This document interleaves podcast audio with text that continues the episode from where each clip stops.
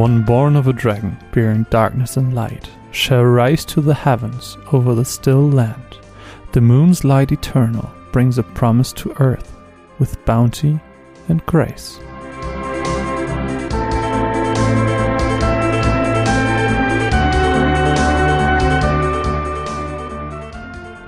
Einen wunderschönen guten Morgen und herzlich willkommen zur vierten Ausgabe unseres Erfolgsformates Chronicles. Oh, Du hast verkackt. sorry. Ich habe so doll gehofft, dass du einsetzt. Ich habe eingesetzt. Ich war noch ein bisschen zu spät. Ja, ja, du warst ein bisschen. Wir müssen es, wir machen es jetzt nochmal schön. Okay, warte. Drei, zwei, eins. Oh mein Gott, es- ist so, diese Folge ist zum Scheitern verurteilt. Mein Name ist Marvin und ihr hört es schon an meiner Seite, ist die fehlerhafte Mine. Wow, charmante Einleitung. Nee, du hast zweimal das Chronicles verkackt. Yes. Normalerweise wärst du bezaubernd, aber jetzt gerade hast du dich ein bisschen ins Ausgeschossen. Wir haben äh, vor einiger Zeit Final Fantasy IV beendet und wollen jetzt in Chronicles Manier darüber sprechen. Äh, Mine ist Mine ist noch ein bisschen in Schockstarre, dass ich sie fehlerhaft genannt habe. Aber äh, da werden wir drüber hinauskommen. Da werden wir drüber hinauskommen. Äh, wir möchten erstmal, bevor es losgeht, zwei Sachen sagen. Zum einen, vielen, vielen Dank wieder für das tolle Feedback. Als wir letztens bei Unlimited Ammo zu Gast waren, da hat Speckops gesagt, das hier ist der beste deutsche Final Fantasy Podcast. Und das, wenn das nicht wie Öl runtergeht, ne? Das ist ja, ha, ihr hört gerade den besten deutschen Final Fantasy Podcast. Ich weiß gar nicht, wie viele deutsche Final Fantasy Podcasts es gibt. ein uns. das ist der Witz. Nee, äh, das, nee, tatsächlich viel Feedback wieder gekommen, äh, sehr, sehr lieb, freuen wir uns sehr, dass Chronicles anscheinend so gut bei euch ankommt. Das ist wirklich, äh, dadurch, dass es für uns so ein Herzensding ist, nicht selbstverständlich und äh, wir freuen uns da wirklich, wirklich jedes Mal. Andere Sache.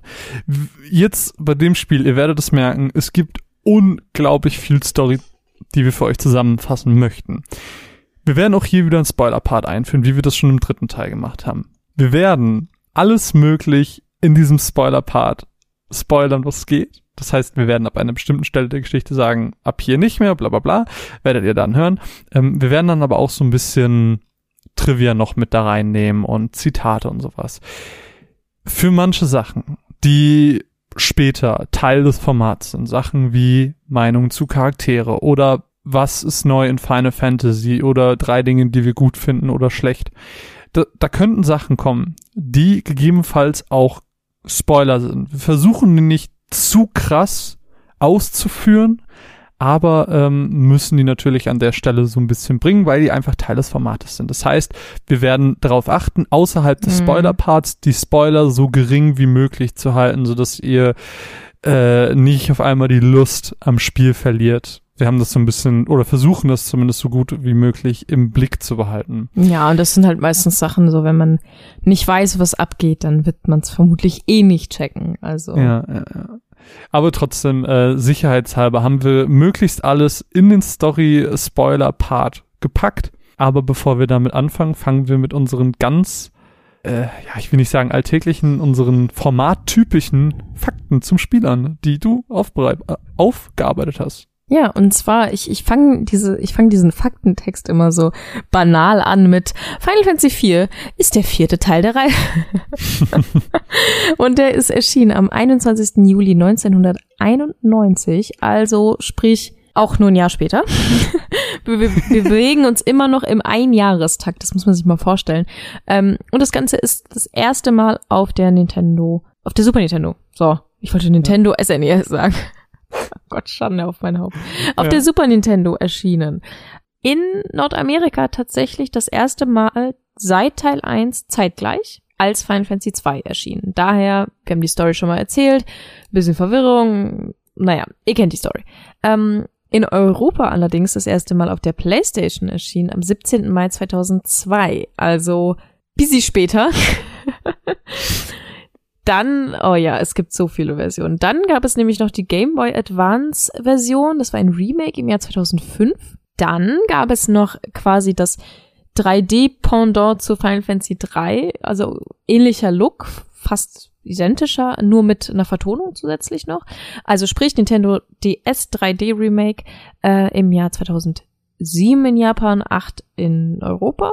Dann kommen wir zu der Version, die wir gespielt haben, nämlich das PSP Remake im Jahr 2011 und daraufhin folgten noch die iOS-Version 2012, die ihr seit 2014 auch auf Steam spielen könnt. Puh, viele Zahlen, viele Versionen. Dann kam nämlich im Jahr 2008, also im selben Jahr wie das 3D-Remake, der Nachfolger zu Final Fantasy IV, The After Years, raus. Ähm, ja, sehr untypisch für ähm, die Spielereihe Final Fantasy zu dem Zeitpunkt, in dem das Original erschienen ist. Ist halt so. Vielleicht reden wir später nochmal kurz über äh, den Nachfolger, aber probably eher nicht. Ähm, probably. ja, es gibt sehr, sehr viele Versionen. Insgesamt gibt es 20 Releases in den verschiedenen Versionen und Konsolen auf der PlayStation 1 zum Beispiel in der normalen und Limited Edition sowie der Final Fantasy Collection und der 25th Anniversary Ultimate Box. Pff, so viel. Ähm, dann gibt es noch die ähm, fünf Versionen des Spiels sozusagen. Es gibt das Easy Type, ähm, es gibt die Wonder Swan Color Version, die Game Boy Advanced Version, die DS Version und die PlayStation und Mobile Version. Genau. Äh, insgesamt ist es ja auch, auch auf extrem vielen Konsolen erschienen. Du hast eben schon ein paar genannt. Dazu gibt's aber noch natürlich die Wii, Wii U, äh, verschiedene Handy-Sachen, äh, S-Web Mobile, Yahoo Mobile, PlayStation 3 ist es auch erschienen. Ja, ich wollte es unbedingt was, auf meinem Yahoo Mobile spielen. ich wollte es unbedingt auf meinem iMod spielen. What? ja, aber dafür gibt es es auf jeden Fall auf. Ähm, ich wollte die ganze Zeit schon einhaken, aber ich wollte dich nicht unterbrechen, äh, weil du meinst, 2005 ist das äh, Game Boy Advance Remake rausgekommen. Das ist ja auch jetzt der erste Podcast, wo wir ein Spiel früher schon gespielt haben. Denn äh, Final Fantasy IV habe ich früher als Kind gespielt auf dem Game Boy Advance und äh, das war wirklich ganz, ganz, ganz große Liebe und ich habe es nie durchgespielt.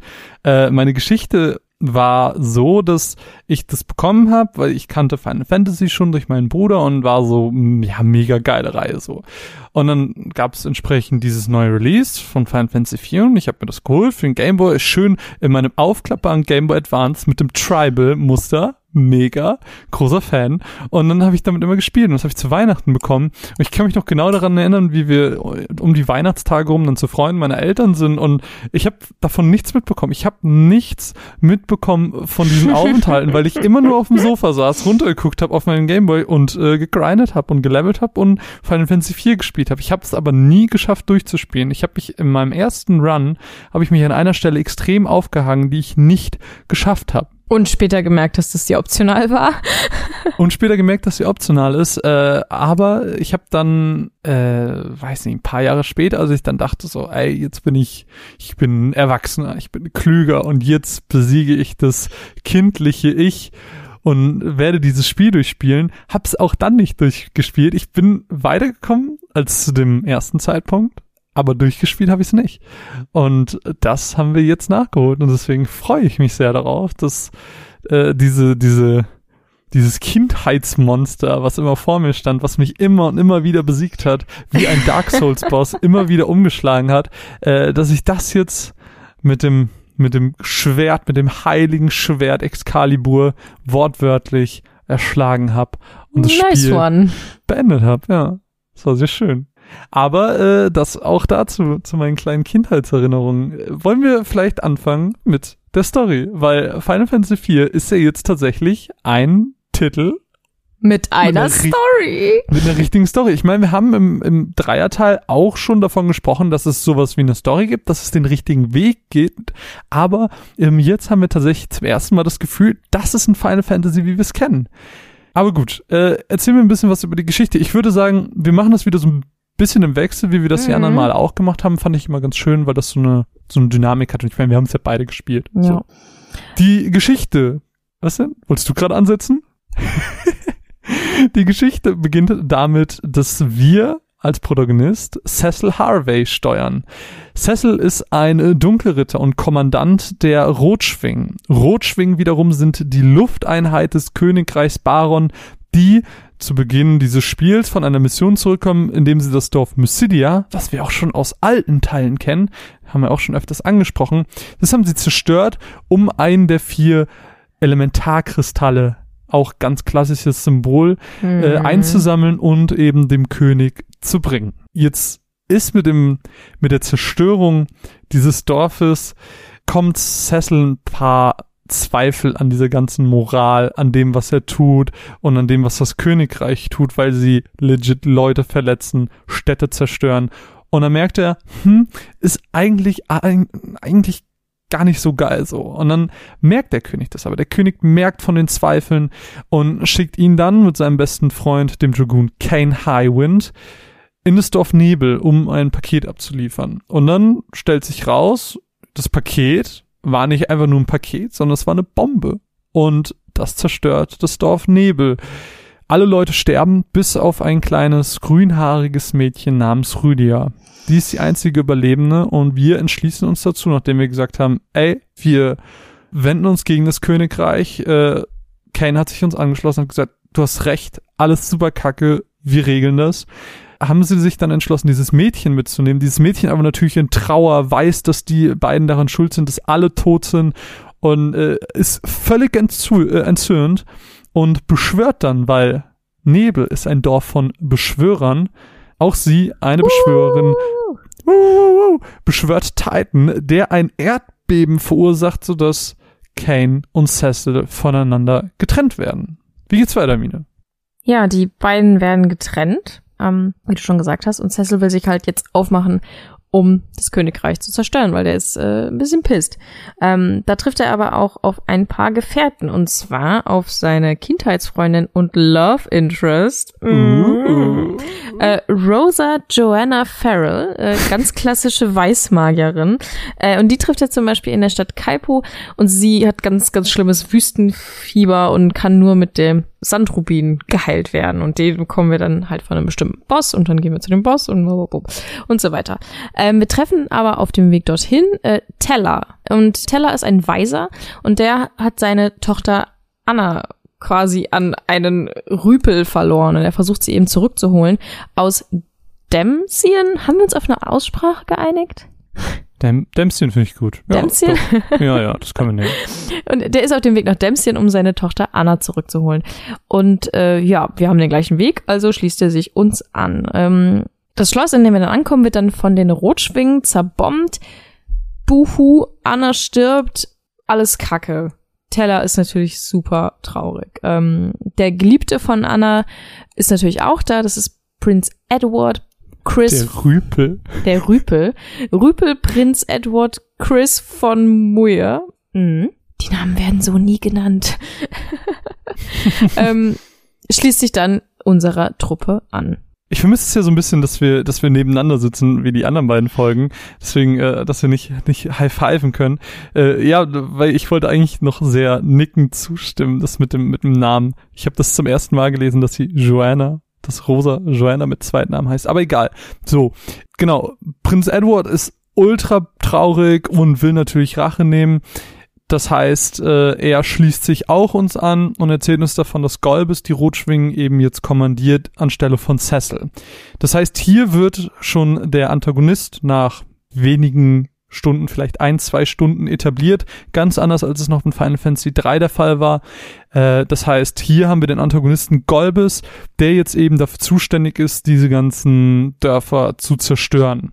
Auch Teller, wie du schon eben gesagt hast, mega pisst, mega wütend, bricht auf, verlässt das Schloss, verlässt unsere Gruppe, ist erstmal weg. Wir kehren dann eben zurück zu Rosa, nachdem wir eben diesen Boss für den Sandrubin getötet haben die dann geheilt und erzählt uns dann, dass Golbes sich eben äh, als nächstes in Fabul den Kristall holen will, weil da ist der nächste. Und auf diesem Weg nach Fabul treffen wir den Mönch Yang Fang Leiden. Wir sind dann in diesem Schloss angekommen, kämpfen auch gegen die Rotschwingen, werden zurückgedrängt in den Kristallraum, wo wir auf einmal auf Kane treffen. Denn Kane wird oder ist Teil von Golbes Truppe und stellt sich gegen Cecil, fordert ihn zum Duell auf und äh, Rosa schreitet ein und man sieht dann so, dass, dass Kane auf einmal anfängt zu zögern. Uh. Und er kann, er kann, er kann Rosa nicht angreifen. Und auf einmal taucht Golbes auf, entführt Rosa, gibt's eine ganz weirde Dreiecksbeziehung, weswegen der halt gezögert hat, weil Kane irgendwie auf Rosa steht, aber Rosa auf Cecil und Cecil auch auf Rosa. Ist ein bisschen kompliziert bei denen. Äh, auf jeden Fall versuchen wir, die dann zu verfolgen. Und was passiert dann, Mine? Weil wir wollen natürlich Rosa wieder haben. Dann, dann, passiert etwas, das wir schon mal in einem Final Fantasy Spiel gesehen haben. Und zwar Leviathan, das Seemonster, das Seeungeheuer greift unser Schiff an und alle fliegen irgendwie runter und es ist ein einziges Chaos. Und das nächste, was wir wissen, ist, dass Cecil alleine in der Stadt Mysidia aufwacht, dem, ja, Magierdorf, kann man es eigentlich genau. nennen. Das, ja. was er am Anfang zerstört hat. Richtig wir wissen nicht, ob das jetzt schon ein guter Punkt ist, aber wir wollen das an dieser Stelle gerne probieren, dass wir hier den Spoiler-Part beginnen, weil wir haben jetzt den Größteil der Gruppe getroffen, wir haben den Antagonisten etabliert und finden, dass das ein guter Punkt ist, um ein Päuschen zu machen, um jetzt spoilerhaft zu reden, weil alles, was jetzt passiert, naja, geht halt in die Spoiler-Richtung und Zumindestens halt haben wir uns, sorry, dass ich breche, ähm, zumindest haben wir uns überlegt, okay, ab hier wäre es irgendwie doof, wenn man das weiß. So. Ja. Das würde einfach genau. so den ersten Eindruck kaputt machen, wenn man das schon weiß und dann denkt, ja gut, jetzt weiß ich eh schon, genau, was passiert. Weil, weil in Mysteria wartet halt ein Twist, den wir gleich natürlich erwähnen werden, aber jetzt hier für diesen Nicht-Spoiler-Part nicht nennen wollen. So. Deswegen vielleicht ganz kurz zusammenfassend an dieser Stelle. Ähm, natürlich im Laufe dieser Geschichte werden sie versuchen, Golbes und die Sammlung der Kristalle oder sie wollen versuchen, ihn davon abzuhalten, sagen wir das so. Es ist natürlich eine ganz klassische Heldengeschichte, aber Nina, wie gefällt dir die jetzt sehr spoilerfrei und kurz, weil wir natürlich später nochmal ein ausführlicheres Fazit dazu ziehen? Mm, gut, ehrlich gesagt. Ich finde, es hat einen super starken Einstieg. Du startest das Spiel und es fängt direkt an mit einer Cutscene, was wir so mhm. auch noch nicht hatten. So richtig. Also nicht so, nicht so imposant irgendwie. Keine Ahnung. Mhm. Es war irgendwie so, es ging direkt los mit irgendwelchen Schlachten und, und wir hatten noch auch das erste Mal, dass unser Hauptcharakter schon jemand ist und schon irgendwie super stark mhm. ist von Anfang an. Er ist ja, ich meine, er ist ein Dunkelritter und er ist der Kapitän, so. What? Cool Dude. Ähm, Deswegen hat mir das gut gefallen. Es war ein starker Einstieg. Auch äh, die Szene mit ähm, Anna und Edward und Teller hat mich ehrlich gesagt schon berührt, weil gerade die Dialoge, als Anna gestorben ist, waren schon gut geschrieben, emotional geschrieben. Ich habe wirklich in diesem Augenblick kurz mit Edward mitgefühlt, wenn er nicht so ein Kackcharakter wäre. Aber dazu kommen wir später. Ähm, ja, ich fand einfach, man hat von Anfang an gemerkt, okay, das ist wirklich auf einem ganz anderen Niveau, was die Story angeht auch wenn das Kernelement des, oh, es gibt einen Bösewicht und wir suchen jetzt die Kristalle, immer noch da ist, ist die Verpackung drumherum viel spannender als das. Hm. Äh, muss ich eigentlich zustimmen. Also gerade was diese Sache angeht, dass, dass Cecil als Dunkelritter eben ein sehr starker Charakter von Anfang an ist, das fand ich rein Game Design technisch sehr, sehr spannend, weil am Anfang des Spiels haben wir ähm, diesen Dark Knight, der ist Kapitän der Rotschwingen, der ist einfach schon jemand sehr etabliertes mhm. in dieser Welt. Genau so, das. Wir treffen auch am Anfang des Spiels auf ein paar Random Encounters, die natürlich am Anfang des Spiels nicht random sind. So, aber äh, wobei doch auf dem auf dem Weg äh, nach Nebel haben wir doch viele random random Encounters. Aber egal. Diese Kämpfe sind auf jeden Fall alle sehr sehr sehr sehr sehr leicht. So, das damit will uns das Spiel zeigen, wir haben einen sehr starken Charakter, der schon viel hinter sich hat, viel Training hinter sich hat. Und in dem Moment, wo wir uns gegen das Königreich stellen, beziehungsweise uns dazu entschließen, kurz bevor wir in das Dorf Nebel gehen und auf einmal auf uns alleine gestellt sind mit Rüdiger, werden die Kämpfe viel, viel schwerer und man merkt, okay, hier sind wir kein etablierter Kapitän einer Lufteinheit mehr, sondern wir sind jemand, der jetzt ein ganz, ganz schwieriges und eigenes Abenteuer vor sich hat und das finde ich äh, persönlich einfach von, vom reinen Design im mm. Bezug auf die, auf die Kämpfe sehr, sehr, sehr cool. Das hat mir sehr gut gefallen. Und ähm, du hast schon gesagt, es ist das klassische Theme, das habe ich geliebt. Äh, es ist wunderschön verpackt mit wunderschönen Charakteren, die diesmal auch wirklich einen Charakter haben, was ich ganz wichtig finde. Das Worldbuilding funktioniert viel, viel besser und äh, sehr, sehr viel Liebe dafür. Also wenn ihr euch jetzt dazu entscheidet, ab diesem Part die Story nicht weiter zu verfolgen, möchte ich euch jetzt schon mal das Spiel ans Herz legen und dessen Geschichte, weil es wirklich, wirklich cool ist.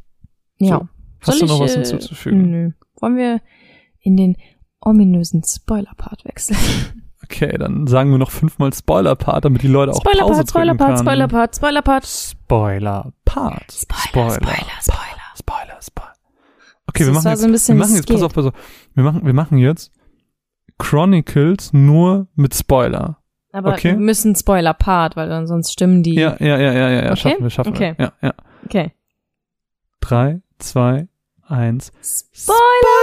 Spoiler-Part! Warum, warum zögerst du? Bei mir, ne, bei mir hat's gepasst. Das ist halt, das ist ja die, die typische Skype-Verzögerung. Deswegen sollten wir nebeneinander sitzen und uns high-pfeifen können. Dann würde das alles viel, viel besser funktionieren. Ja, gut, aber lass uns mal anfangen. Äh, ja, erzähl du gerne weiter. Wir sind, wir sind in Mysteria aufgewacht, komplett alleine, Schiff Ja. ist weg. Wie geht's weiter? Krasser Moment auf jeden Fall, kurz äh, mal angemerkt. Ähm, wirklich, alle sind plötzlich weg und du denkst dir so, ey, ich habe jetzt innerhalb der ersten Spielstunden schon fast ein komplettes Team zusammen gehabt und plötzlich sind alle wieder weg. So, what is happening? So, äh, in der Stadt Mysidia ähm, treffen wir dann auf den, den, den Ältesten, den super schlauen Supermagier. Und der sagt uns dann, ja, du bist ein Dunkelritter und du hast irgendwie auch ein dunkles Herz. So, du musst dich jetzt äh, deiner Vergangenheit stellen.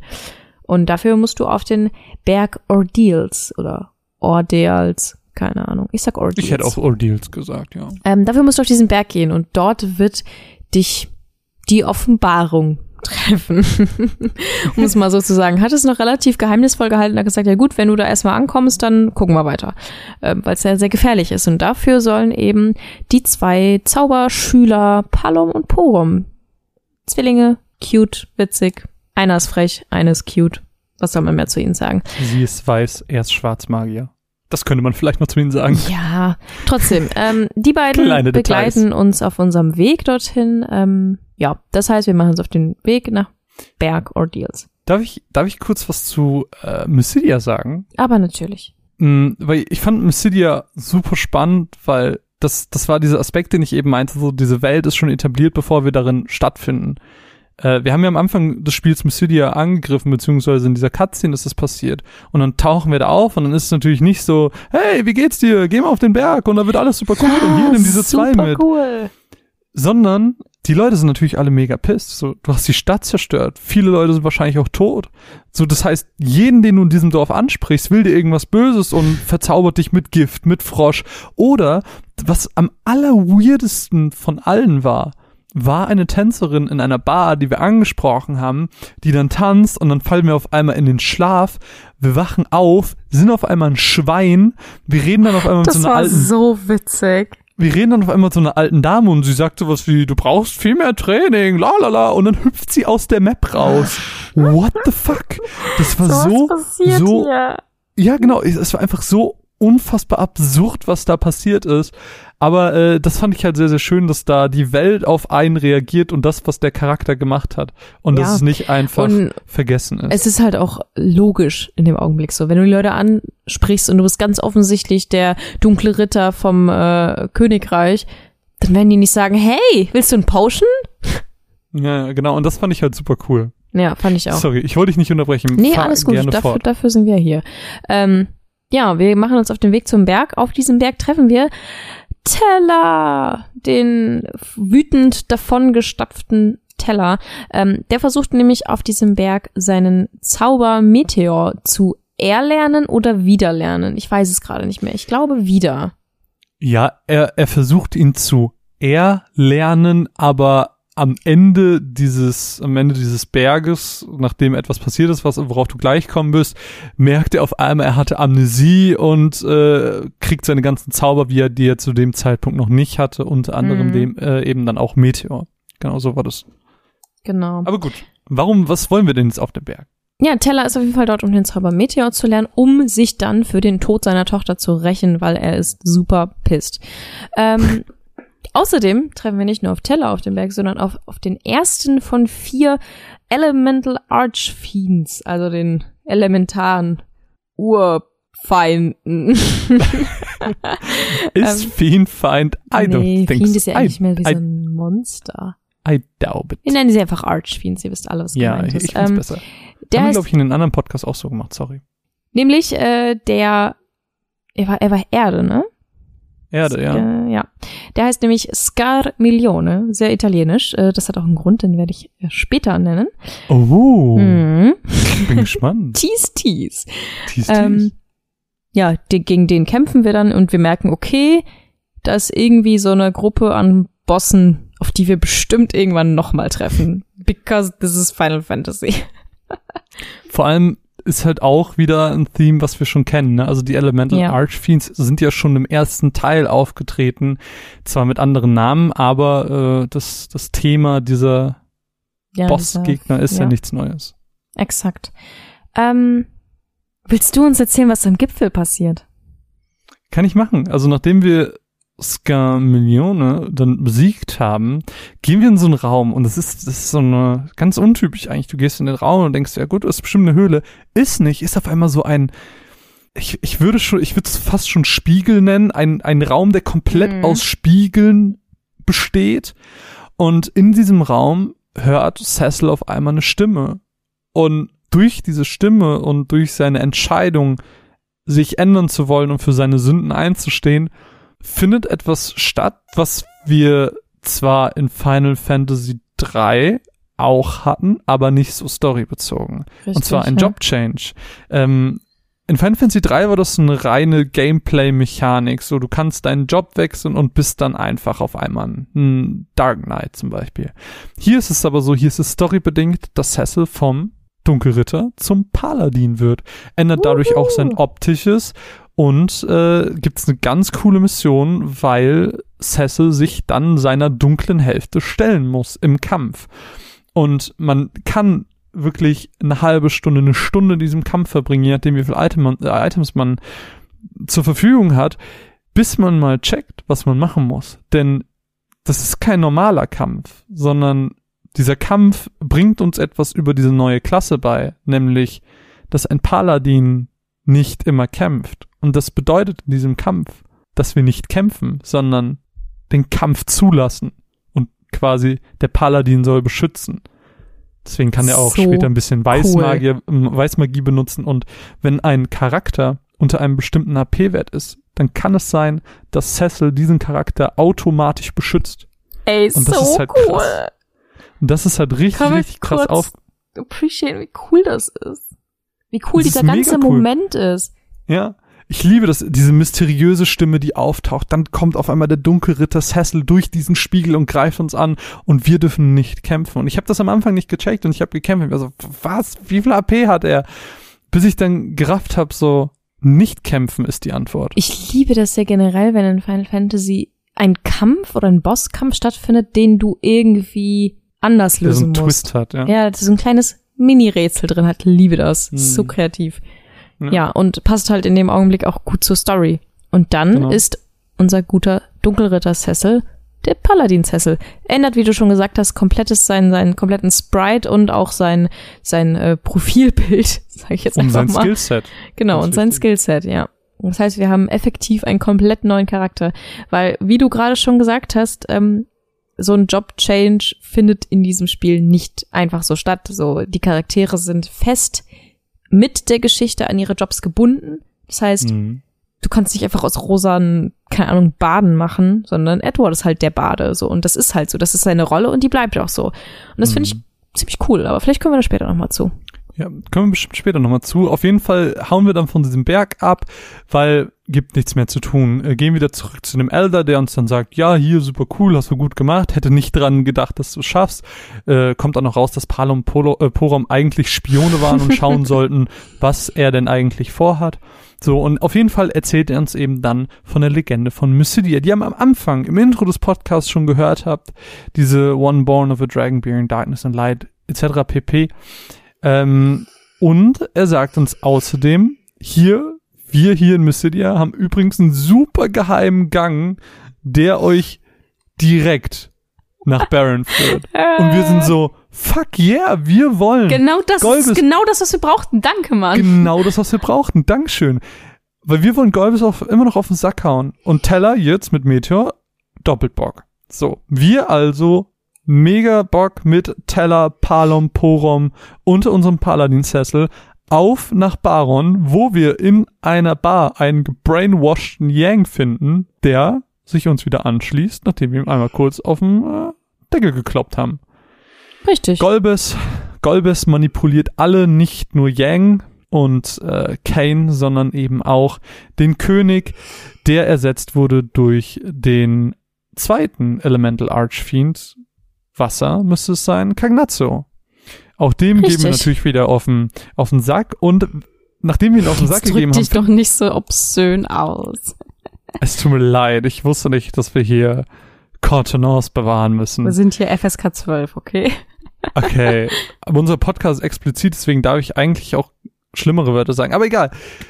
Jedenfalls äh, findet Cagnazzo das gar nicht so cool, dass wir ihn besiegt haben und äh, löst dann eine Falle aus, in der die Wände immer weiter zusammenrücken. Brenzliche Situation, Türen sind zu. Fuck, was können wir machen? Wir Ist wie können nichts Star machen. Wars. Okay. Ich weiß es nicht, aber bestimmt. Aber es gibt's, glaube ich, ist ein ganz häufig verwendetes Theme, dieses Wände zusammenrücken, bestimmt auch Indiana Jones und sowas. Aber was weiß ich denn? Auf jeden Fall, Wände rücken zusammen, Türen sind zu, wir kommen nicht raus. Fuck, was machen wir? Wir können nichts machen. Und dann passiert etwas, was Sehr unerwartetes. etwas sehr Unerwartetes, ähm, was zum ersten Mal in diesem Spiel passieren, aber nicht zum letzten Mal in diesem Spiel passieren soll. Und zwar opfern sich Charaktere. In diesem Fall sind es Palom und Porom, die sich selbst versteinern, um die Wände aufzuhalten, damit wir flüchten können. Ey. Sorry, ich unterbreche, aber es ist so ein emotionaler Moment. Mega. Du hast dann Vor allem- auch danach so diesen fassungslosen Teller, der dann so sagt so, ey, es waren doch nur Kinder, ich bin doch nur so ein alter Sack, warum habt ihr euch denn geopfert? Ich, ich hab doch nichts mehr vom Leben und ich hätte Mhm. das machen sollen und das ist mega. Ich war richtig Ja. geschockt. Vor allem, man hatte Palom und Porom direkt ins Herz geschlossen, weil ähm, Palom war, glaube ich, das Mädchen, oder? Nee, Porom. Porom war das Mädchen? Okay. Weil Palom war so ein kleiner, frecher Junge, der die ganze Zeit so ein bisschen respektlos und, und sehr doll mit den Leuten geredet hat und Porom war immer so die gute Seele und war immer so, Palom, jetzt sei doch mal, jetzt benimm dich doch mal, wir, wir müssen, hm. weißt du, dann, dann war das immer so ein schönes Zusammenspiel und du hattest diese zwei Charaktere, die auch sehr, sehr jung waren, direkt in dein Herz geschlossen, dann opfern die sich, um alle zu retten und du bist so, oh, ihr Babys. Ja, ist echt so. Das war sehr, sehr schön. Mhm. Aber äh, dieser, dieser Falle von Cagnazzo entkommen, wie geht's weiter? Ja, wir sind ja dann zurück in Baron angekommen und dort schließt sich ein sehr bekannter Charakter, nämlich Sid, der Flugschiffbauer, sehr überraschend, äh, schließt sich uns an, ähm, der auch wie eine Art Vaterfigur für Cecil war, weil Cecil ja kein, also er war ja ein Waisenkind, wurde ja in Baron aufgenommen sozusagen. Ja, und die, der gibt uns dann eben sein neuestes Schiff, die Enterprise. Yay. Yay. Ähm, mit dem Flugschiff treffen wir dann auf einmal auf Kane. Also, das heißt, unsere, unsere Flugschiffe stehen so nebeneinander und er kommt so über die Brücke und ist so, Leute, hab einen Mega-Deal für euch. Ihr wollt doch bestimmt Rosa wieder haben. Cecil natürlich Herz und, Herz und Flamme geht da auf und ist so, ja, gib mir meine Love Interest. Sagt aber, kannst du haben, dafür wollen wir aber den Erdkristall aus Troja haben. So. Erstmal doof, weil wir wollen ja eigentlich verhindern, dass sie die Kristalle bekommen. Cecil ist aber bedingungslos, er ist so, fuck, ja, ich hole den Kristall, aber gib mir meine Rosa wieder. Ihm ist Rosa wichtiger als die Erde. So Arsch. So, und dann geht er eben nach Troja und äh, da trifft er auf Edward, der da gepflegt wird. Weil Edward ist natürlich in diesem Schiffsbruch, als wir in Mysidia aufgewacht sind, auch irgendwo angeschwemmt worden. Und das war entsprechend Troja, wo er eben mit dem Schiffswrack war und dann da äh, gepflegt wird. Wir kriegen dann auf jeden Fall den Erdkristall von den Leuten da, die sagen, hier komm, wir leihen dir den. Du gibst ihn zwar weg, aber who cares, gehen zum Turm von Sort, wo wir unter anderem die Magus-Schwestern besiegen. Ein, ein Bosskampf. Die Magus-Schwestern kennen wir aus. Final Fantasy 10, optionales Summoning. Mega. Ja, haben sogar tatsächlich das gleiche Charakter, also die gleiche Anmutung des Character Designs, die gleichen Mhm. Vornamen. Und es ist einfach, das ist so cool, wenn man so eine Rückwärtsreferenz plötzlich sieht. So, so ich Mhm. kenne das doch, das ist doch aus Final Fantasy X. Und dann merkst du, oh, nee, das ist andersrum passiert. Und das ist einfach, ich liebe sowas.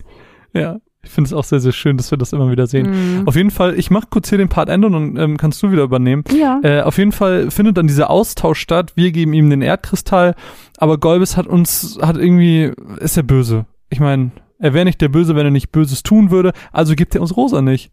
Und Teller immer noch super, super pisst auf Golbis und sagt dann so, ich habe wirklich keinen Bock mehr. Kämpft gegen ihn, castet Meteor, um seine Tochter zu rächen. Das Ding ist aber, er kann ihn damit nicht töten. Aber, weil er so stark verwundet wurde, konnte er auf jeden Fall die Kontrolle, die er über Kane hatte, brechen. Das heißt, Kane, uh, nicht mehr brainwashed. Das Problem ist, Teller, er hat selber eben gesagt, du hast es so schön erwähnt, er ist ein alter Mann gewesen. Er hatte nicht mehr die Kraft. Ihm wurde davon abgeraten, diesen Zauber zu benutzen. Hat es trotzdem getan und aufgrund der großen Last stirbt er. Und es ist so richtig traurig, weil auch Teller ist natürlich direkt im Herz. ja, ich, es, es hat mir auch ein bisschen äh, das Herz geöffnet, aber was wahrscheinlich dir ein bisschen mehr das Herz geöffnet hat, war der Moment, als wir dann Rosa befreit haben und Cecil und Rosa sich das erste Mal geküsst haben. Ah, Das war, glaube ich, das erste Mal, dass sich Charaktere auch wirklich geküsst haben im Final Fantasy. Das stimmt, ja. Oder zumindestens ihre Pixel-Sprites aneinander gedrückt wurden. Ja. Äh, die flüchten dann auf jeden Fall aus diesem Turm von Sort, weil ist natürlich alles nicht so geil da. Es kommt noch mal ein Archfiend, der dritte, Wind Barbaritia heißt sie, Mhm. glaube ich. Den besiegen wir und dann teleportiert uns Rosa nach Baron. So, das war jetzt ganz, ganz viel. Aber Kane hat sich uns wieder angeschlossen und wie geht's weiter? Ja, nachdem Kane wieder zu Sinn gekommen ist, kann er uns natürlich alles Secrets erklären. Und zwar erklärt uns der gute Kane, dass Golbez nicht nur jetzt schon die drei Kristalle der Erde hat, sondern er möchte auch Vier? noch die vier, Entschuldigung, vier, sondern er möchte jetzt auch noch die vier Kristalle der Unterwelt, die vier Dunkelkristalle. Das heißt, wir sind jetzt insgesamt bei acht Kristallen, die es zu sammeln gibt in diesem Spiel. Und dann möchte er damit auf den Mond. Und ich war da erstmal so, what? what the fuck? okay. Und das heißt, für uns heißt es, in die Unterwelt zu gehen. Da, wie kommen wir da hin? Dafür brauchen wir den Magmastein. Den hat Kane von Golbes schon bekommen. Wow, was ein Zufall. Easy Quest. So, in der Unterwelt kommen wir dann im Schloss der Zwerge an. Da treffen wir nochmal auf Golbes. Und kurz bevor er uns tötet, taucht dann plötzlich eine, eine, eine, eine Beschwörung auf, die wir schon mal gesehen haben. Nämlich so ein Nebeldrache. Und ich war direkt so, das, das kenne ich doch. Das habe ich doch schon mal gesehen. Surprise, es ist Rüdia, die wir seit dem, dem Schiffsunfall mit Leviathan nicht mehr gesehen hatten, die uns dann rettet. Mir ist direkt aufgefallen, Rüdia sieht irgendwie anders aus. Ir irgendwas ist anders. Sie ist irgendwie größer und hat Boobs. äh, ja.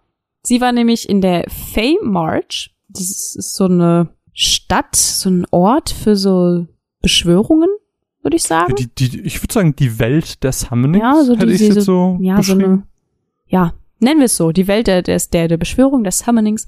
Ähm, da war sie nämlich unterwegs und da läuft die Zeit einfach ein bisschen anders als auf der Erde. Sprich, sie ist ein bisschen schneller erwachsen geworden als die anderen und ja, war jetzt so ein, weiß nicht, Teenie mit Ende Teenie Girl. I guess, yes. Genau, sie, da hat sie auch nochmal neue Summonings bekommen und hat die ganze Weißmagie, die sie konnte, verlernt. Dafür haben wir aber inzwischen sowieso Cecil und Rosa, also es ist gar nicht so schlimm. Leider stiehlt Golbis dann trotzdem den Kristall und haut damit ab. Ja, kacke. Aber Rydia ist wieder da. Liebe für Rydia. Liebe sie. Und das war tatsächlich schon der siebte Kristall, den Golbis dann bekommen hat. Und der König der Zwerge sagt uns dann so, ey, geht mal in den Turm von Babel und holt diese sieben Kristalle wieder, die Golbis mittlerweile hat. So, wir gehen mit unseren geilen Zwergenpanzern dahin, beschießen die, lenken die ab und ihr holt den einfach raus, zick zack, es geht super fix. Die Kanonen oder die Panzer werden jetzt von den Kanonen vom Turm von Babel, der zufälligerweise auch welche hat, zurückgeschossen. Wir machen uns also auf, um diese Kanonen abzuschalten und dann gibt es tatsächlich nur einen Ausweg. Und dafür opfert sich Yang.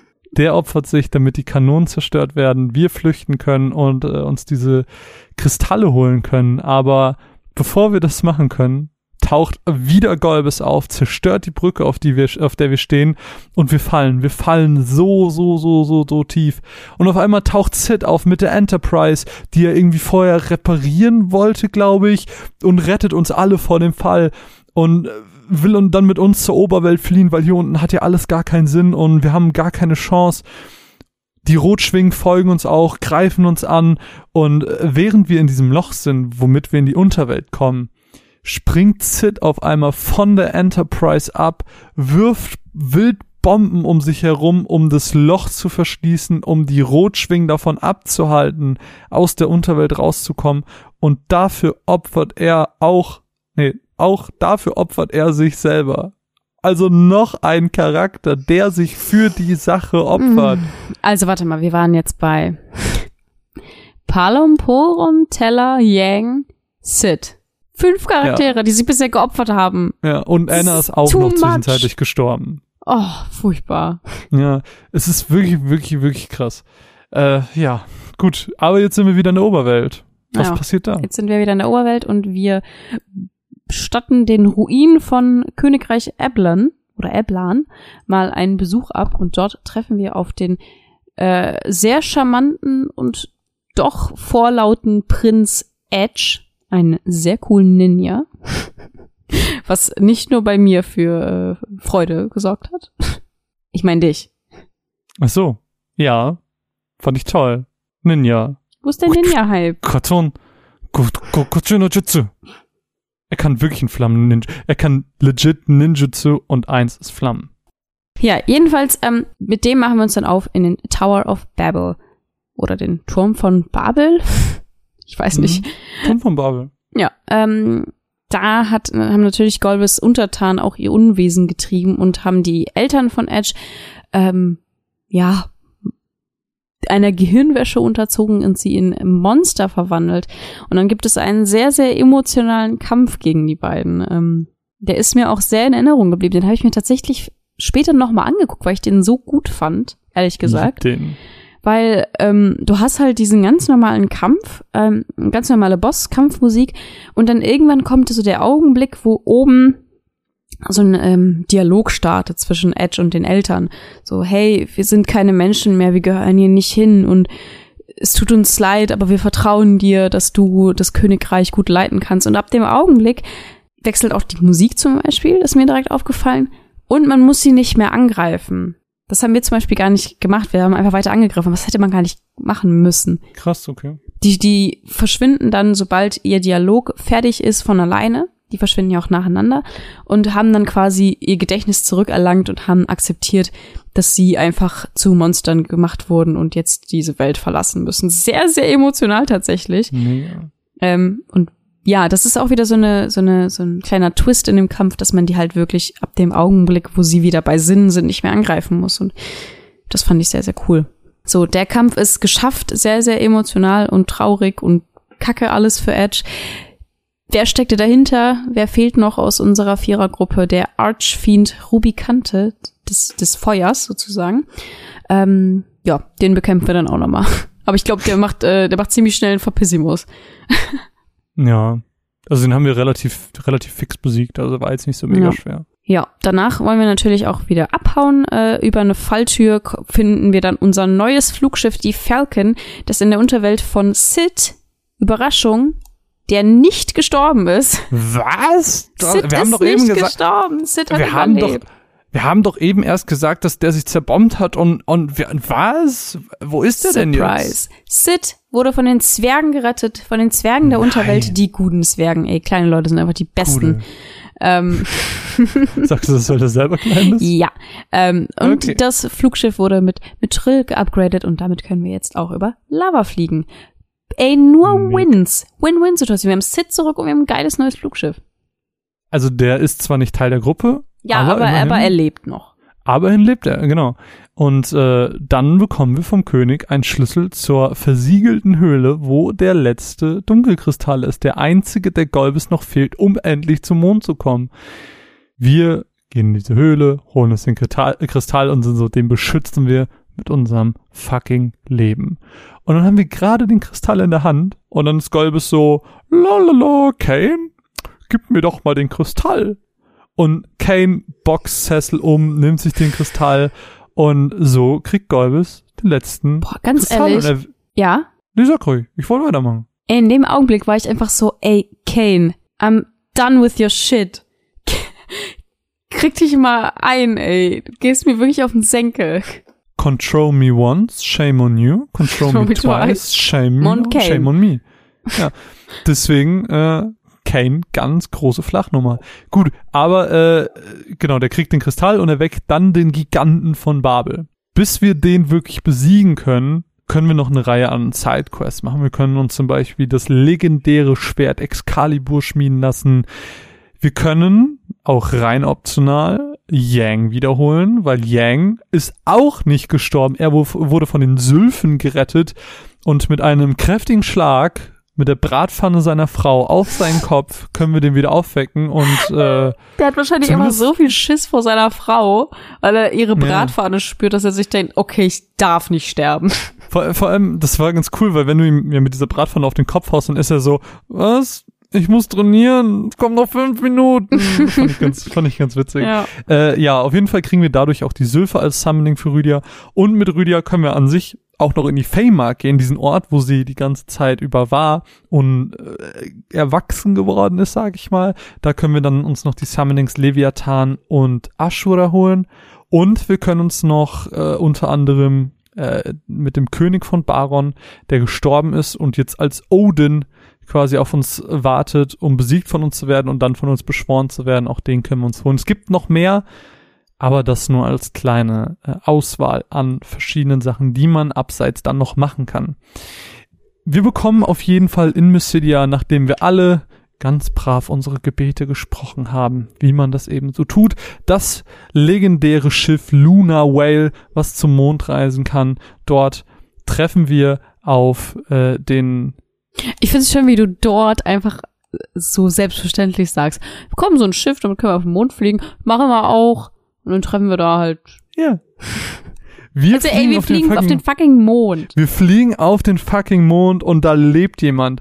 Da lebt Fusoya in einem Kristallpalast und der sagt uns, ey, ja, ich bin hier von den Lunarians, wir sind so ein Volk und alle sind eigentlich am Schlafen. Er erzählt uns so ein bisschen die Geschichte, was ich super, super cool finde, äh, weil das auch wieder zu diesem Worldbuilding beiträgt, ähm, dass diese Welt eben schon ganz, ganz lange existiert hat, bevor wir darin stattgefunden haben. Denn diese Lunarians sind ein Volk, die schon lange, lange vor den Menschen da waren. Äh, Genauer gesagt haben sie versucht, diesen blauen Planeten, die Erde, zu bevölkern.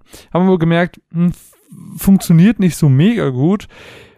Wir gehen jetzt mal schlafen und warten, bis dieses Volk auf dem evolutionären Stand ist von uns. So, und dann, Ey, so dann können dumm. wir weiter gucken. Ich gehe jetzt erstmal pennen, bis ihr schlau genug seid. Genau, so ungefähr.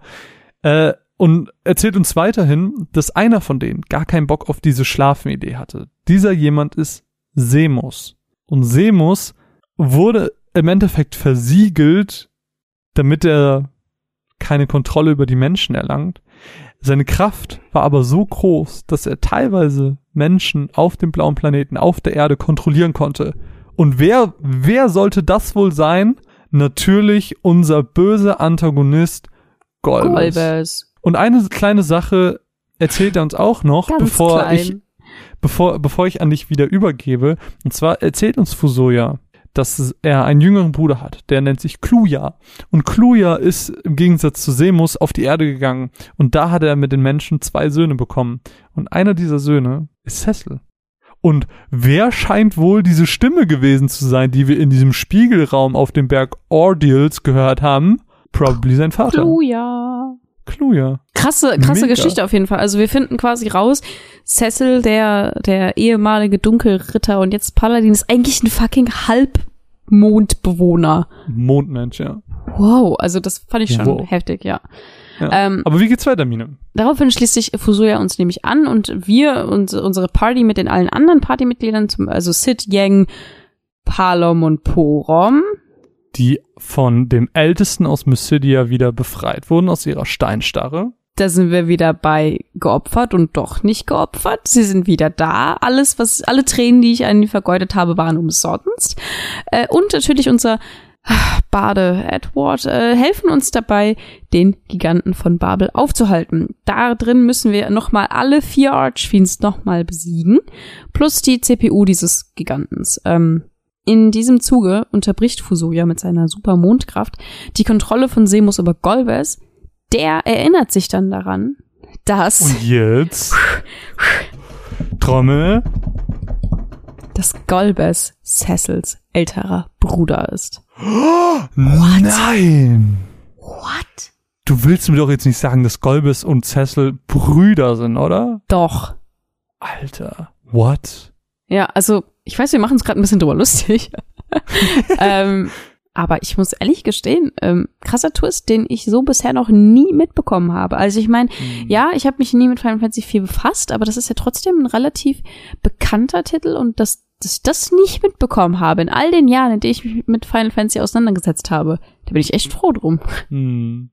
Ich wusste immer, dass äh, Cecil zum Paladin wird, aber ich wusste das nicht. Ja. Ich dachte immer, Ich Kane, ich dachte Kane und Cecil wären Brüder. Ich habe mein, mein, mein Spieldurchlauf, ich habe es ja äh, am Anfang erwähnt, dass ich schon mal gespielt habe. Mein erster Spieldurchlauf hat ja in der Feymark geendet, im Kampf gegen Ashura, der viel zu schwer für mich war, trotz Grinding. Und mein zweiter Spieldurchlauf, ich habe überlegt, ich war auf jeden Fall auf dem Mond. Ich kann mir vorstellen, dass ich an der CPU gescheitert bin und dass ich da aufgehört habe, weil die CPU war auch wirklich, wirklich schwer. Ja, das stimmt Und, allerdings. und das war ja unmittelbar vor dieser Erkenntnis. Ja, das heißt, du hast viele Jahre deines Lebens, zehn Jahre deines Lebens hast du äh, ohne dieses Wissen gelebt.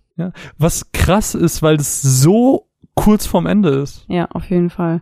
Du hast ja noch notiert, eigentlicher Name Theodore. Wer denn? Ja. Golbes? Ja, Golbes heißt eigentlich Theodor.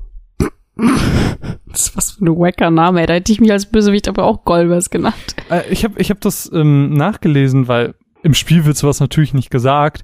Keine Ahnung, woher man sowas im Endeffekt überhaupt weiß. Aber anscheinend war das so, dass Semus eben als Kind die Kontrolle über Theodor äh, übernommen hat, der ihn dann zu Golbes gemacht hat. Krass. Coole, coole Story. Ähm, Trivia. um, um diesen Part kurz abzuschließen, ab hier sind jetzt auch alle Partymitglieder für uns zugänglich. Das heißt, wir können alle austauschen, bis auf Cecil. Das heißt, wir können unsere Party jetzt aus diesen, ich weiß nicht, was sind das, sechs, sieben Charakteren äh, frei wählen? Nee, mehr sogar. Fünf. Es sind, es sind ja fünf, die wir austauschen können, plus nochmal die vier, die wir eh dabei haben. Das heißt neun Charaktere, aus denen wir eine Wahl haben. Genau. Und ab hier können wir zum Beispiel auch in die Zusatzdungeons, in denen wir die besten Waffen für den jeweiligen Charakter erhalten können. Ja, Also für die fünf neuen genau. austauschbaren Charaktere. Genau. So. Und magst du uns den Rest der Story erzählen? Ich gebe dir die große Ehre. Aber ich, ich habe gerade schon so viel geredet und du hast nur so, so Nee, einen, ich, ich, ich rede noch, ich rede bestimmt später noch viel. Na gut. Ähm, gut, äh, jetzt, wo Golbes sich wieder klar bei Sinn ist und weiß, fuck, ich wurde die ganze Zeit kontrolliert, hat er natürlich auch gar keinen Bock mehr darauf und er findet Semus ziemlich doof. Und auch Fusuya merkt, das mit Semus kann so nicht weitergehen, wir müssen den aufhalten. Also wieder zurück auf den Mond, um Semus zu besiegen. Die beiden, ohne uns. Wir merken aber so, hm, wir sollen da eigentlich helfen. Also auch wir mit unserem Team auf den Mond. Und als wir dort ankommen, in diesem Kristallpalast, wo Semus äh, versiegelt ist, treffen wir quasi oder gehen quasi in den Kampf, wo gerade Fusoya und Golbes zusammen ein Double Meteor auf äh, Semus machen, ihn tatsächlich schaffen zu besiegen. Und wir sind so, hm, wer ist der Boss, den wir jetzt am Ende besiegen müssen? Und natürlich ganz Final Fantasy typisch ist Semus nicht der letzte, sondern Semus hat noch mal eine bösere Form und sein sein Geist, sein Spirit, sein sein sein ganzer Hass kriegt einen Körper und der nennt sich Serumus. Und Serumus besiegt Fusoya und Golbes und Serumus ist unser finaler Boss, den wir besiegen müssen. Oh. äh, dann kriegen wir noch mal so, ein- gibt's noch mal einen ganz sentimentalen Moment zwischen Cecil und Golbes, wo Cecil Golbes das erste Mal ihn meinen Bruder nennt und äh, dann von ihm einen Kristall bekommt, womit er entsprechend Serumus schwächen kann. Und erst dann können wir auch wirklich gegen ihn auf Augenhöhe kämpfen. Aber äh, am Ende natürlich besiegen wir Serumus. Golbes fühlt sich danach so schuldig, dass er nicht mehr auf die Erde kann und wird deswegen auf dem Mond weiterleben, weil er ja auch natürlich ein halber Lunarian ist. Fusu, äh, Fusuya so kaputt von diesem Kampf, körperlich so niedergeschlagen, dass er sich erstmal zu seinem Volk in den Schlaf legt. Und was danach passiert, ist einfach nur super, super weird, weil gefühlt jeder Charakter unserer, äh, unserer eigentlichen fünf, Fünfergruppe König irgendwo ist. Cecil ist König von Baron, Yang ist König von Fabul, Edward ist König von, keine Ahnung, wie sein Dempsey, äh, wen haben wir noch? Äh, Edge ist König von dem Königreich, wo er eh schon Prinz war. Eblin. Ablin. Jeder ist gefühlt König. Und so eine richtige äh, Rosa und- Königscrew. r- richtige Königscrew, Rosa und, und äh, Cecil heiraten dann noch, sie wird dann natürlich Königin. Nur Kane fehlt. Kane geht auf den Berg Ordeals, um zu trainieren, um für seine Sünden zu büßen. Und dann kommt ja die After Years, äh, wo glaube ich auch Kane sehr zentral behandelt wird, aber das habe ich nicht gespielt und da kann ich gar nicht so mega viel zu sagen. Aber hier endet die Geschichte von Final Fantasy IV mit einem besiegten, hassverkörperten Serumus, einem Golbes, der auf dem Mond bleibt und vier Königen, die auf einmal über ein Königreich zu herrschen, herrschen haben. Richtig, ja. Das war schon, es war,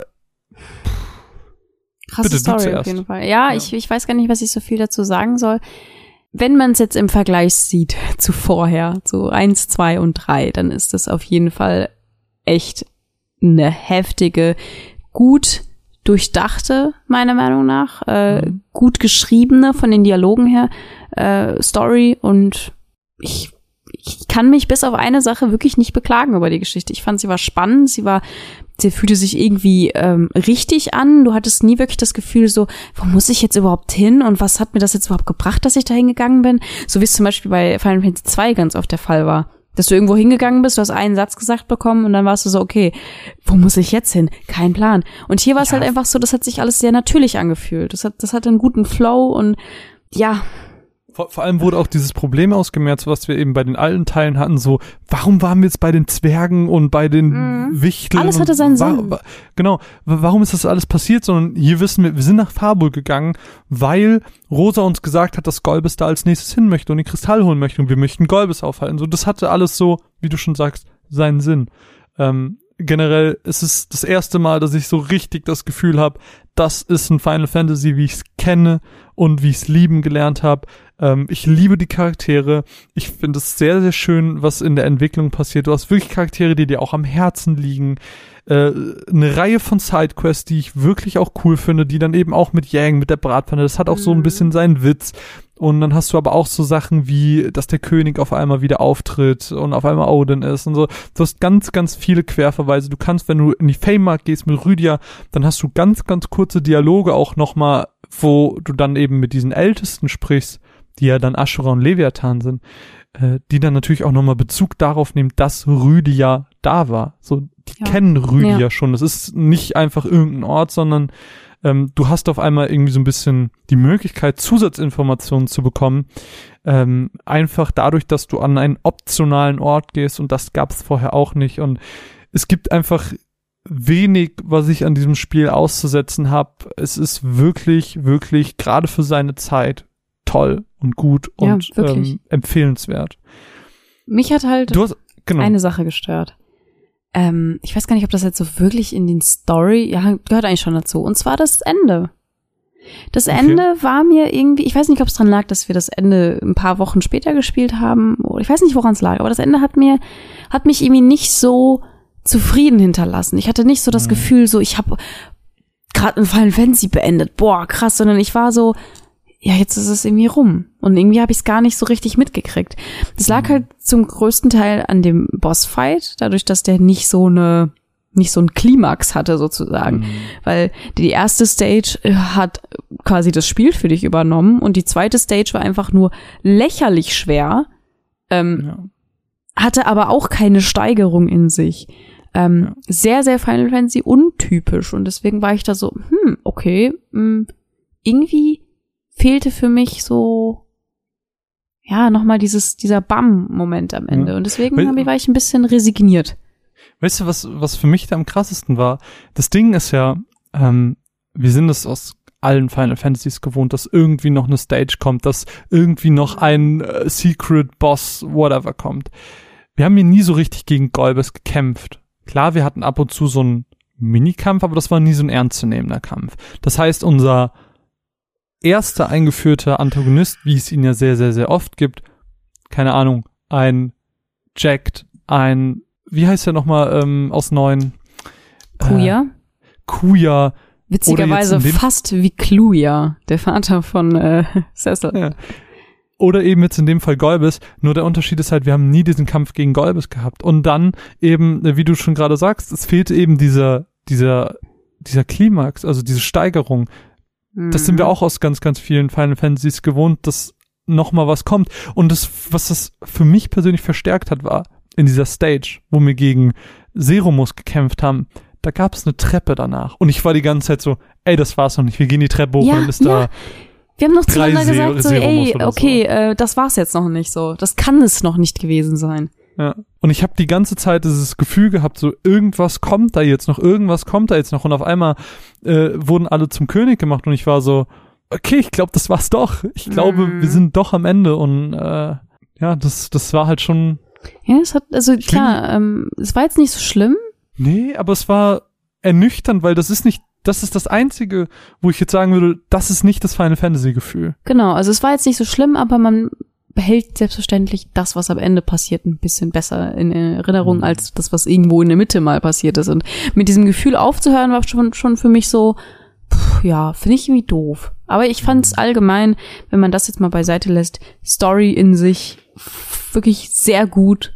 Ähm, kann verstehen, warum viele Leute, die das vielleicht zum, die, deren erstes Final Fantasy das vielleicht war, sagen, das ist mein Lieblingsteil. Kann ich nachvollziehen. Ja, kann ich Würde ich, würde ich niemals über mich selber behaupten, aber ähm, ich kann es auf jeden Fall nachvollziehen. Ja, und die Charaktere sind halt einfach Liebe. Aber vielleicht kommen wir da später Mhm. nochmal zu, wenn wir aus dem Spoiler-Part raus sind. Ja, auf jeden Fall. Ähm, ich habe, ich, ich denke auch gerade so ein bisschen, weil du meinst Lieblings-Final Fantasy und, und ich glaube, bei mir ist es schon relativ hoch. Ähm, ich würde spontan sogar höher als acht sagen, weil acht ich nie so als ah, in Erinnerung behalten hat. Aber egal, da werden wir bestimmt irgendwann mal zu kommen, dass wir da so ein, so ein persönliches Ranking aufstellen.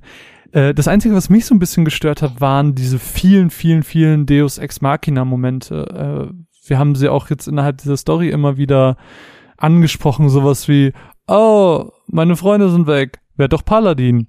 Okay, dafür gehe ich auf diesen Berg. Teller ist da, cool. Wie kommen wir denn uns, äh, wie kommen wir denn zum Schloss, zu Sid?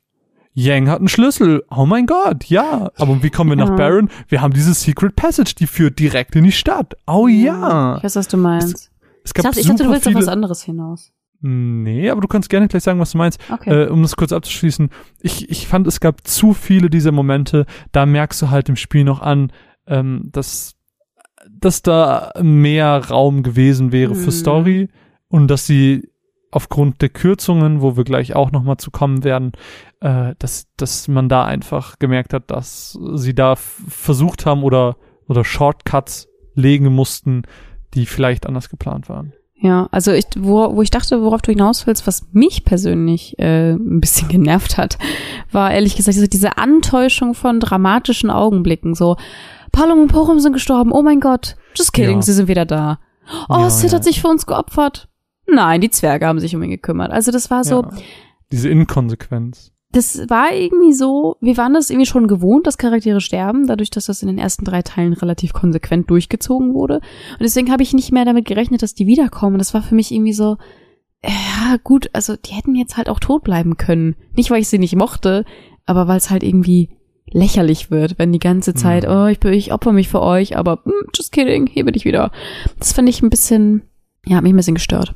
Ja, fühle ich. Also diese, diese Inkonsequenz hat mich auch ähm, sehr gestört, weil gerade so Sachen wie mit Palo und Porom, wo du natürlich später auch noch in das Schloss Baron rein konntest und dann Oh, waren sie ja. immer noch da versteinert. Das war jedes Mal sehr, sehr, sehr traurig und dann auf einmal so, just kidding, hab sie doch wieder geholt. Das Ja. war ein bisschen zu viel. Ähm, ich aber ich habe jetzt, ich habe, ich habe noch eine, ein, ein kleines, einen kleinen Mini-Einschub als neue, neue Rubrik, kann man schon fast in diesem Podcast sagen. Aber wollen wir kurz den Spoiler-Part beenden hier? Offiziell. Nee, nee, nee, nee, nee, nee, nee, auf gar keinen Fall, auf gar keinen Fall. Weil diese Quotes, die ich jetzt anbringen möchte, und es Na geht um gut. Quotes in meiner neuen Rubrik, die sind eben spoilery. Und das würde ich ganz gerne hier noch mit unterbringen. Deswegen, äh, auch, wie es in unserem wunderschönen Skript vorne steht, kommt erst danach das Ende des Spoiler-Parts. Gut, ähm, ich habe nämlich gedacht, und ihr könnt mir gerne mal sagen, ob ihr das cool findet oder nicht. Ich habe mir so vier Quotes rausgesucht, Zitate, äh, die ich ganz cool fand, die die Stimmung, glaube ich, auch ganz gut wiedergeben und die Dialoge von deren Qualität. Ähm, deswegen wollte ich die einfach reinwerfen und ich glaube, gerade wenn wir zu späteren Titeln kommen, sieben, neun, zehn, die für uns persönlich auch einen viel emotionaleren Wert haben, könnten die sehr cool werden. Äh, oder die, diese Rubrik könnte sehr cool werden. Aber ich äh, sag's dir einfach mal und dann gucken wir einfach mal, was wir draus machen. Und zwar ist das erste relativ am Anfang des Spiels, wo Cecil sagt, I'm a coward who cannot even defy orders he knows he ought not to follow. Diese, was für mich persönlich diesen, diesen Zweifel, diesen, diesen innerlichen Struggle, den Cecil am Anfang hat, bevor er zum Paladin wird und bevor er sich dazu entschließt, gegen Baron vorzugehen, ähm, schon am Anfang eben du direkt dieses Gefühl hast, du hast hier einen wirklich tiefen Charakter vor dir, der nicht einfach nur dafür da ist, dass du ihn spielst, sondern der auch eine wirkliche Gefühlswelt hat, äh, mit der du dich im Laufe des Spiels auseinandersetzen musst. Fand ich richtig cool.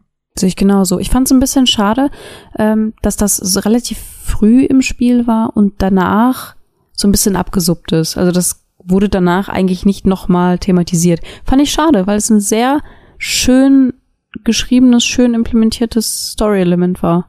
Ja, fand ich auch. Äh, zweite ist von unseren beiden Lieblingsmagiern, Palom und Poron. Die haben nämlich gesagt, in dem Moment, als sie sich geopfert haben, Cecil, we will miss you. It was almost like we'd gained an older brother.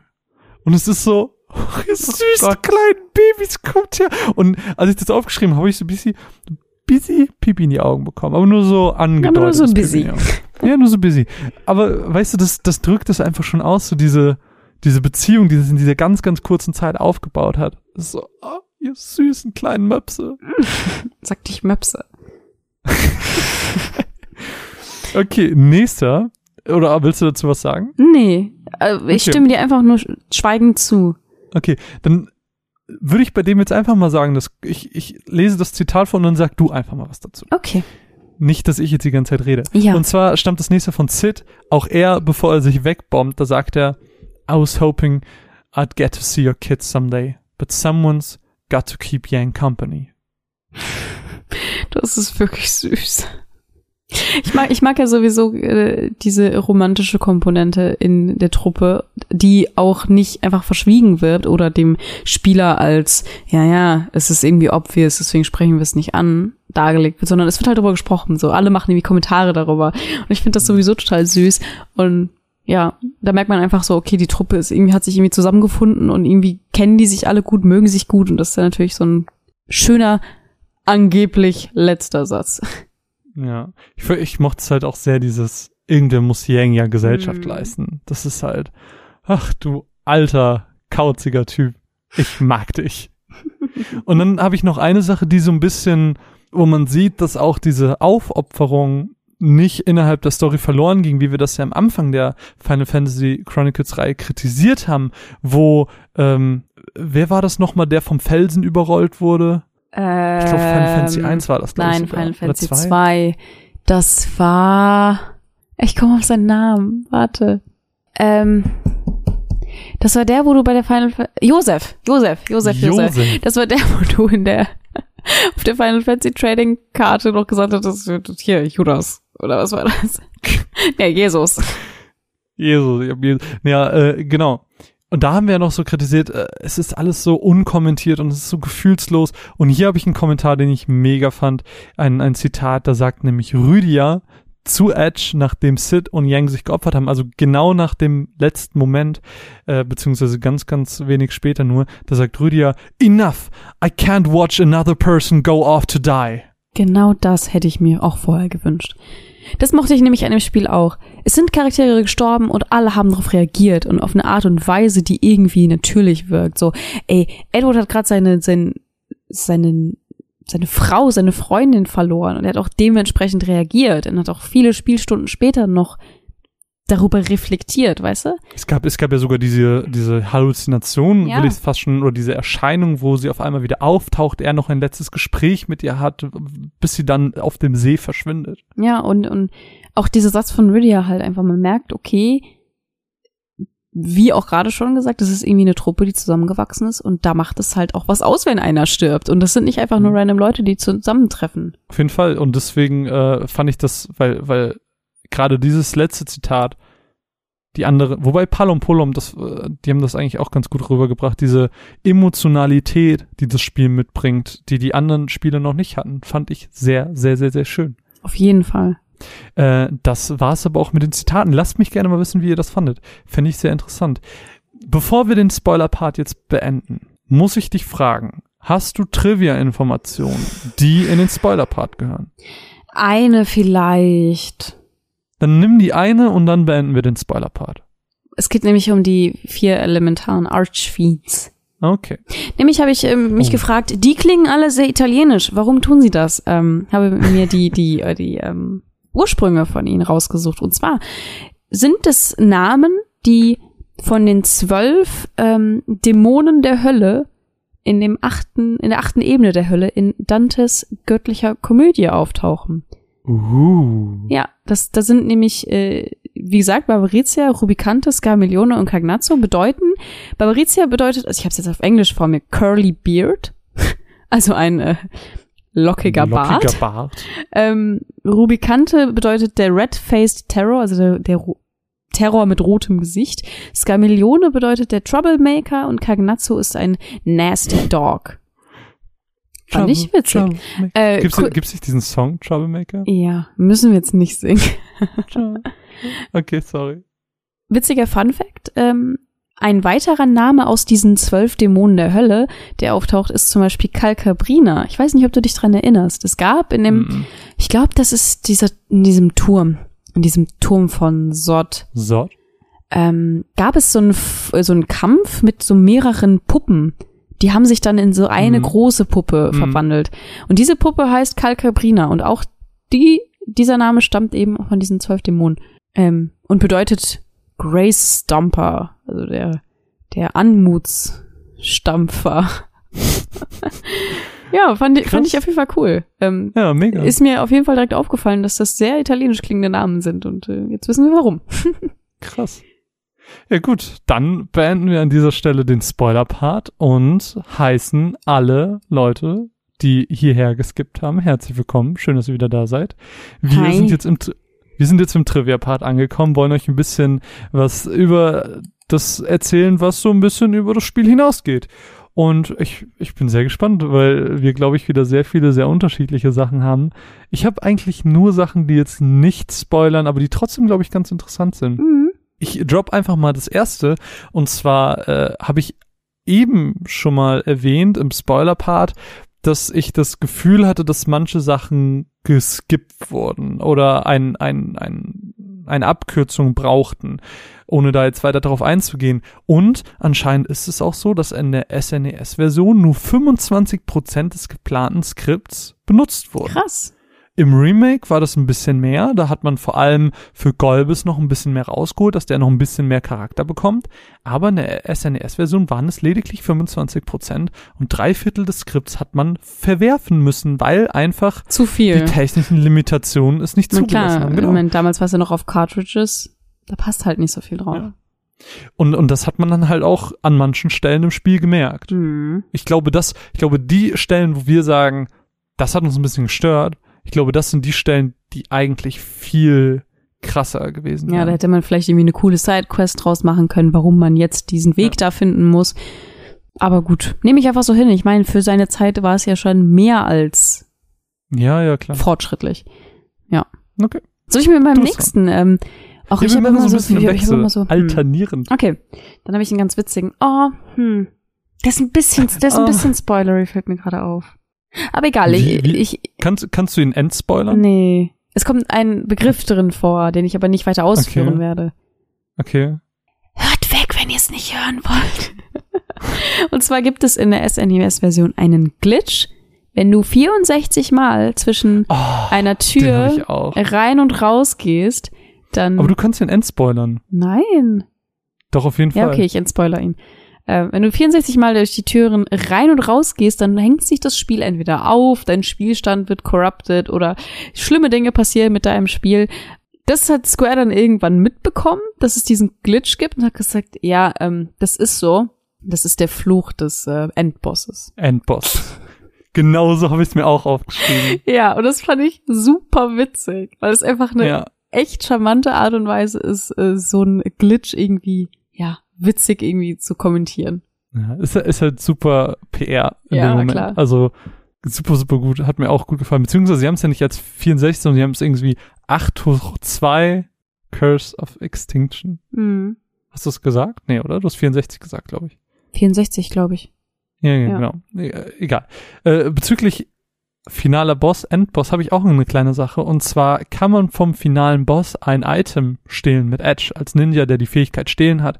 Ähm, das nennt sich schwarze Materie. Und mit diesem Item kann man effektiv im Kampf nicht wirklich was reißen. Das bringt dir für diesen Kampf nichts. Aber nach dem Kampf kannst du nicht speichern, sodass das Item verloren geht. Das heißt, du kannst ein Item bekommen, was dem Endeffekt nichts bringt. Und die Witzig. Wahrscheinlichkeit, dass du es bekommst, ist auch noch sehr, sehr, sehr gering. Why? I don't know. Witzig. Kleiner Fun Fact. Fun of fun. Ich habe ein paar äh, Bibel-Fun-Facts für dich. Oh, ich habe auch, oh, nimm mir nicht mein Bibel-Fun Fact. Okay, dann lasse ich dir den, Ich dann mein ich dir deine Bibel-Fun-Fact. Bibel-Fun-Facts. Dann suche ich mir einen anderen Fun-Fact raus. Ähm, dann suche ich mir meinen Fun-Fact raus. Ähm, lustige Geschichte. Disney hat damals 1991 geplant gehabt, beziehungsweise angefragt gehabt. Wir haben so viel gleich dieses Mal. Das nervt mich. Okay, sorry, ich wollte dich nicht unterbrechen. Disney. Was haben die gemacht? Die hatten angedacht, einen äh, Comic zu Final Fantasy IV zu, ja, entwickeln. Ist nie passiert. Witzigerweise ist das im Prinzip irgendwann zu Kingdom Hearts geworden. Weil das ist genau das. Disney und Final Fantasy, das ist Kingdom Hearts. Und witzig, dass das im Jahr 1991 schon irgendwie mal angedacht wurde, weil man denkt sich eigentlich, Disney und Final Fantasy, das kann doch nicht weiter auseinander sein. Ähm, Ja. und dann gab es jetzt schon zwei Momente, wo das äh, sich gekreuzt hat.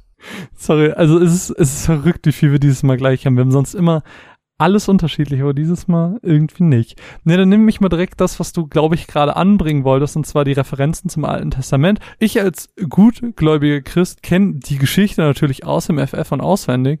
Äh, deswegen muss ich die auch gar nicht nachgucken, sondern ich wusste direkt, dass äh, Klar, Der Turm mit, von mit Babel richtiger natürlich- Seite und sowas. natürlich mit richtiger Seite und Vers und Psalm und was es da nicht alles gibt.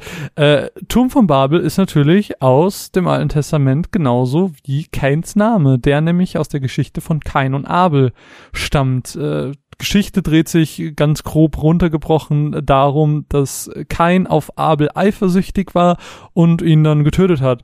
Und das kann man super gut auch, äh, ja, da kann man Parallelen ziehen. Äh, wir haben auch schon im Nicht-Spoiler, ähm, ja doch im Nicht-Spoiler-Part darüber gesprochen, dass äh, Kane Cecil zum Duell aufgefordert hat. Und das ist eigentlich eine ganz gute Parallele, weil so wie Kain und Abel gegeneinander gekämpft haben, kämpfen auch Kane und Cecil gegeneinander. Und das finde ich ganz witzig.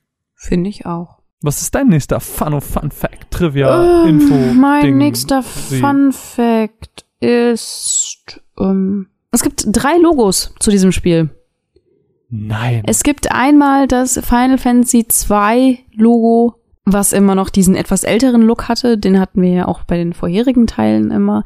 Ähm, mit dieser ganz verrückten Boxart und ganz, also absolut nicht das, was man sich jetzt äh, unter einem Final Fantasy Logo vorstellt, was ja inzwischen sehr einheitlich geworden ist. Dann gab es später für die PlayStation ein ganz klassisches Final Fantasy Logo mit Kane im zwischen Final und Fantasy, glaube ich.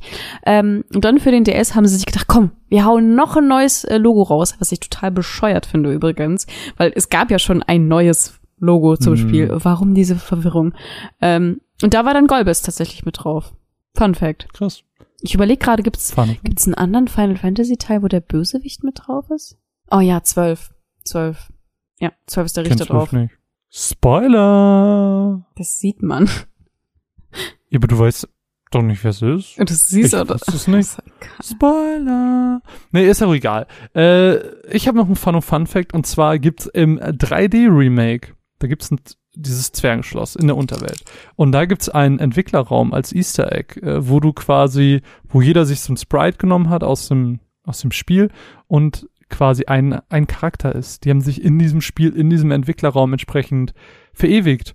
Das sind aber nur die Leute vom Remake, nicht die vom Original drin. Aber ich habe dann nachher bei einer anderen Quelle gelesen, dass es anscheinend dasselbe mit dem Original auch gibt, was dann aber nicht in der Final Fantasy 2 OS Version beziehungsweise in der in diesem in dieser Easy Type Version, von der wir am Anfang gesprochen haben, da gab es die nicht, weil in diesem Raum im Original anscheinend ein Pornomagazin namens Lustful Lali Ho zu finden ist. Wow. Und das wollten, äh, wollten, wollten die Leute in den USA und so nicht. Und äh, ich denke mal auch, ich weiß nicht genau, wo der Easy Type rausgekommen ist. Ich kann mir vorstellen, Europa. Äh, dass das auf jeden Fall dadurch nicht in diese Region gekommen ist und wahrscheinlich deswegen auch gar nicht so bekannt ist, dass das Mhm. nicht nur im 3DS Remake gibt. Krass. Ja, ich meine, Final Fantasy Lokalisationen haben ja schon immer unter den äh, Zensuren der Nacktheit gelitten. Da gibt's ja ganz, ganz viele äh, Beispiele. Es gibt auch äh, Beispiele, wo irgendwelchen Boss-Sprites der Ausschnitt weggemacht wurde oder wo äh, Schilder mit Papp zu Kaffee gemacht wurden und solche Geschichten halt, ne? Ich verstehe halt einfach nicht, warum macht man ein Pornomagazin da rein? Also ist super Einfach witzig und ich liebe den Trivia-Info, aber Wahrscheinlich saßen die einfach irgendwie an einem Freitagabend viel zu spät mit viel zu viel Bier im Entwicklerbüro und mit waren einem so, guten, guten Sake. ey, Sakaguchi, lass mal, lass mal ein Porno reinmachen. Ey, das können wir nicht bringen. Das ist so doch, wir haben machen's so, haben, so, einfach. haben so zusammen, zusammen Sake getrunken, Porno geguckt, was man halt so macht Wow. abends im Entwicklerstudio und dann so, Leute, Okay, wir hab haben- eine Brenneridee. Wir haben das FSK 12 gerade aus dem Fenster geworfen. ja, das ist mein Fun Fun Fact. Ich habe noch äh, eins, zwei, drei, nee, drei. Ich habe noch drei Fun Facts. Und einer besteht aus mehreren Yep. Teilen. Also, Ich habe zwei. okay. Dann fange ich einfach mal an. Oder? Und zwar, es Ich gibt scroll mal runter. Ach, ich habe noch fünf. Sorry. Okay. Ähm, und zwar gab es ja auch in den äh, Teilen zuvor, das haben wir auch in der Podcast immer angesprochen, immer mal wieder diese Mädchen, diese Tänzerinnen in den Städten, die, wenn man sie angesprochen hat, sie für einen getanzt haben, zu irgendeinem klassischen Stück. Meistens war es irgendwie Oh. Tchaikovsky oder sonst was. Äh, und das ist auch hier wieder der Fall gewesen. Ich weiß nicht, Echt? was die Final Fantasies früher mit diesen tanzenden Mädels hatten. Ähm, Find's mega. aber sie ist wieder da. Und zwar, wenn man ein äh, Mädchen, ich glaube in Baron oder in Mystidia, ich weiß es nicht mehr, anspricht, dann tanzt sie zu einer Melodie, die wahrscheinlich jeder von euch kennt, aber keiner den Namen zu kennt. Und zwar Sabre Dance von Aram Kachaturian. Das ist dieses, das kennt jeder, das ist dieses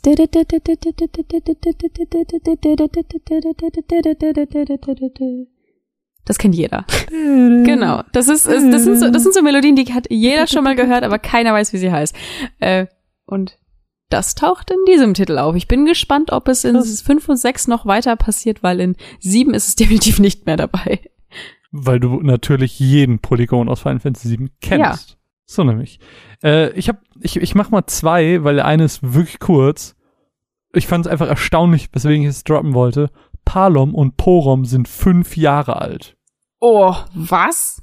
Das ist ja, noch ich hätte jetzt trauriger. auf zehn, ich hätte jetzt auf zehn oder so geschätzt, aber fünf ist heavy. Ja, jetzt bin ich noch ein bisschen trauriger. Was ich super cool fand, war eine Sache bezüglich Golbes. Und zwar, Golbes HP am Ende von Final Fantasy IV betragen 2943. Und das kann man im Japanischen anscheinend alternativ auch irgendwie anders lesen. Äh, Japanisch schwierige Sprache. Das kann man anscheinend auch als Nukushimi gelesen werden. Und, und das bedeutet Hass. Und es passt hier super gut zu Golbes. Und in The After Years betragen seine AP leicht, leicht drüber 2971. Und auch das kann man alternativ als Tsugunai lesen. Und das bedeutet Sühne. Und auch das passt, ohne es äh, groß zu spoilern jetzt, sehr gut zu dem Charakter. Kannst du das schon? Nee. Sehr, sehr Ja, cool. Ja, mega, ne? Kleine also Fun ist so, Facts, die äh, einem den Tag. Ja, das sind halt, also das, sind- das sind für mich so kleine, ähm, das ist so, das ist so detailverliebt, ne? Mhm. Da, da würde doch kaum jemand drauf kommen. Und es ist so schön, dass es sowas gibt. Und ich liebe immer solche Details. Ja, das, Das, stimmt. das sind die Sachen, die mich am meisten verzaubern. Zu meinem nächsten Fun Fact. Äh, er hat etwas mit Soundtracks zu tun. Wir werden ja später noch zum Soundtrack-Part kommen. Aber ähm, man kann ja schon festhalten, dass Final Fantasy IV mit dem Soundtrack von Nobuo Uematsu für ihn so ein bisschen der Durchbruch war. Das war der erste Teil, wo wirklich explizit Stücke rausgenommen wurden ähm, und von Orchestern gespielt wurden. Also das war wirklich so der Anfang seiner krassen Karriere, würde ich jetzt einfach mal behaupten. Und das, das, das ähm, Theme von Rosa und Cecil, das Theme of Love, wurde tatsächlich in Japan den Schulkindern im Musikunterricht beigebracht. Nein. Ja. Oh, wie cool. So während wir uns mit äh, Wagner und Brahms rumgeschlagen haben. Und du an der Triangel. ich war, Durften ich die einfach Final legit, Fantasy Musik spielen. Mega. Ich habe ich hab legit Triangel manchmal gespielt. Kein Scherz? Ja. Oh, so schätze ich dich Und ein. ab und zu, wir mussten, wir mussten auch mal Keyboard lernen, aber ganz andere Geschichte. Das ist mein Fun Fact Bis- dazu. Das war dein Fun Ich bin sehr neidisch. Ähm, Ich, ich finde auch, also wirklich, das hätte ich auch gern gelernt. Weißt du, das, das sind aber auch Motivationen dann, Mhm. wo ich dann Bock habe, es zu lernen. Und das finde ich schade, dass es bei uns sowas nicht gibt, aber naja. Mein Fun of Fun Fact bezieht sich auf die Entwicklung des Spiels. Äh, denn als das Spiel gestartet hatte, beziehungsweise die Entwicklung, dann das, ist, das läuft natürlich auch so, dass sie das alles pitchen müssen und so und natürlich auch alles vortragen müssen und irgendwelchen wichtigen Menschen, irgendwelchen wichtigen Firmen äh, das vorstellen müssen, das Konzept und das muss alles abgesegnet werden. Und es gab nun mal schon drei Final Fantasy Teile und die haben sich alle an Junior High School Spieler gerichtet. Das sollte so die Zielgruppe sein, die mit den ersten drei Teilen angesprochen werden sollte. Mit Final Fantasy IV sollte das Ganze aber erweitert werden. Sie wollten ein größeres Publikum ansprechen und haben dann innerhalb dieses Pitches eben gesagt, dass sie nicht nur Highschool oder Junior Highschool Schüler ansprechen wollen, sondern dass das Spiel auch was für Grundschüler sein soll, aber trotzdem so tiefgründig werden soll, dass es auch Erwachsene anspricht. Das ist aber ein sehr ambitioniertes Ziel. Aber jetzt mal so reflektierend, ohne zu spoilern, findest du, sie haben es geschafft? Ja, schon. Ich meine, das ist ja an- zu keinem Augenblick so komplex, wie es zum Beispiel ein Final Fantasy XII ist mit seinen politischen Strukturen, dass ein Grundschüler das nicht verstehen könnte. Hm. Und ich würde fast schon sagen, durch seine fehlende Konsequenz, die wir eben noch kritisiert Mhm. haben, machst du es eben Grundschülern zugänglicher, weil sie eben nicht diese, Weil sie nicht Palom und Porom nachtrauern müssen. ja, auf jeden Fall, und trotzdem gibt's halt diese tiefgründigen Augenblicke, wie jetzt mit Cecil, das, was wir äh, gesehen haben, dass er eben struggelt, ob er diesem Königreich noch weiter folgen soll, was, was durchaus eher erwachseneres Publikum anspricht als die Grundschüler. Also es funktioniert auf beiden Seiten. Ich finde, sie haben das tatsächlich sehr, sehr gut umgesetzt, dieses Ziel. Ob es natürlich dann im Endeffekt von den Zahlen her auch so war, weiß ich nicht, aber ja, das jedenfalls dazu. Cooler Fun Fact. Danke dafür. Mhm. Ja, ja, ja, gerne, gerne. Hast du auch noch einen Fun Fun Fact? Ähm, ja, ich habe so, eine, so ein Mischmasch an kleineren Facts, die ich zu einem großen Fact zusammengesammelt habe. Nämlich, äh, Final Fantasy IV hat jetzt schon quasi äh, Referenzen auf seine Vorgänger getroffen. Wir haben ja schon festgestellt, dass es die, dass es die Stadt, die Magierstadt Mysidia gibt aus Final Fantasy II. Mhm. Das ist eine ganz klare Referenz. Es gibt eine Gruppierung an Bossgegnern, die ganz klar auf die Bossgegner des ersten Teils äh, suggerieren. Referenzieren, ja. Referenzieren, richtig. Ähm, dann haben wir den Augenblick, wo die äh, Party von Leviathan angegriffen wird. Das passiert ja exakt auch so in Final Fantasy II, ähm, Mhm. wo sie, glaube ich, auch auf dem Weg nach Mysidia sind. Ja, ziemlich, ziemlich sicher sogar. Da sind, da sind sie auf dem Weg zum Mysidian Tower und da werden Genau, sie dann, Tower, da werden sie genau. dann angegriffen und witzigerweise landet man nach dem Angriff von Leviathan in Mysidia. Ja, so eine kleine, schöne Parallele. Ähm, und eine andere Sache, die wir jetzt noch nicht hatten, war der Charakter Kane Highwind, der ja Highwind mit Nachnamen heißt und ein Dragoon ist. Der hat nämlich den gleichen Namen und auch den, die gleiche Klasse wie Richard Highwind aus äh, Final Fantasy II auch. In der Mega. oder ab der Game Boy Advance Version wurde noch hinzugefügt, dass äh, der Vater von Kane Richard hieß, als eine Referenz an äh, diesen Charakter, dass er Oh. quasi der Sohn von ihm ist. Ist Mega halt gut. nicht zu 100% kennen, weil es halt erst in den Remakes äh, hinzugefügt wurde, aber ich, ich nehme das als nette Referenz mit rein. Ja, nehme ich, nehm ich auf. Nehme ich auch. Nehm ich auf. Ja. Weißt du, was ich weird finde über Kane? Der hat einfach lange blonde Haare. Ja, Ich finde das Hab ich so auch weird. Ich habe ich, ich hab, gesehen. ich hab mir das, ich habe mir den einfach irgendwie mit kurzen schwarzen Haaren vorgestellt oder sowas. Und dann zieht er seinen Helm ab und hat einfach so langes blondes Haar. So, what? es ist ja, es ist ja exakt dasselbe wie mit Cecil. Ja, klar, der hat ja auch lange weiße Haare. Bei ihm hat man es aber schon mal gesehen. Und bei Kane hatte man nur so diesen spitzen Dragoon-Helm im Kopf und dann Mhm. zieht er den ab und ist so, oh, Bro.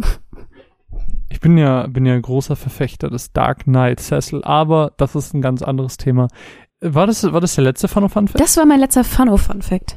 Okay, ich habe nämlich noch zwei. Ähm, der eine bezieht sich auf Kane auch, wo wir gerade schon bei ihm sind. Und zwar Kane als Dragoon äh, besitzt ja neben dem Angriff eigentlich nur die klassentypische Fähigkeit Sprung. Mhm. Ähm, er kann keine Magie, aber es gibt innerhalb des Codes ein zwei, eine zwei Frame lange Animation, wo man sieht, dass Kane Magie castet.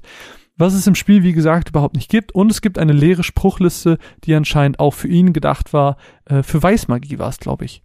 Also es war anscheinend mal angedacht, dass Kane eventuell Weißmagie kann. Aber haben sie dann im Endeffekt nicht. Hätte ja auch nicht so mega viel Sinn gemacht. Hätte auch nicht so mega viel Sinn gemacht, deswegen.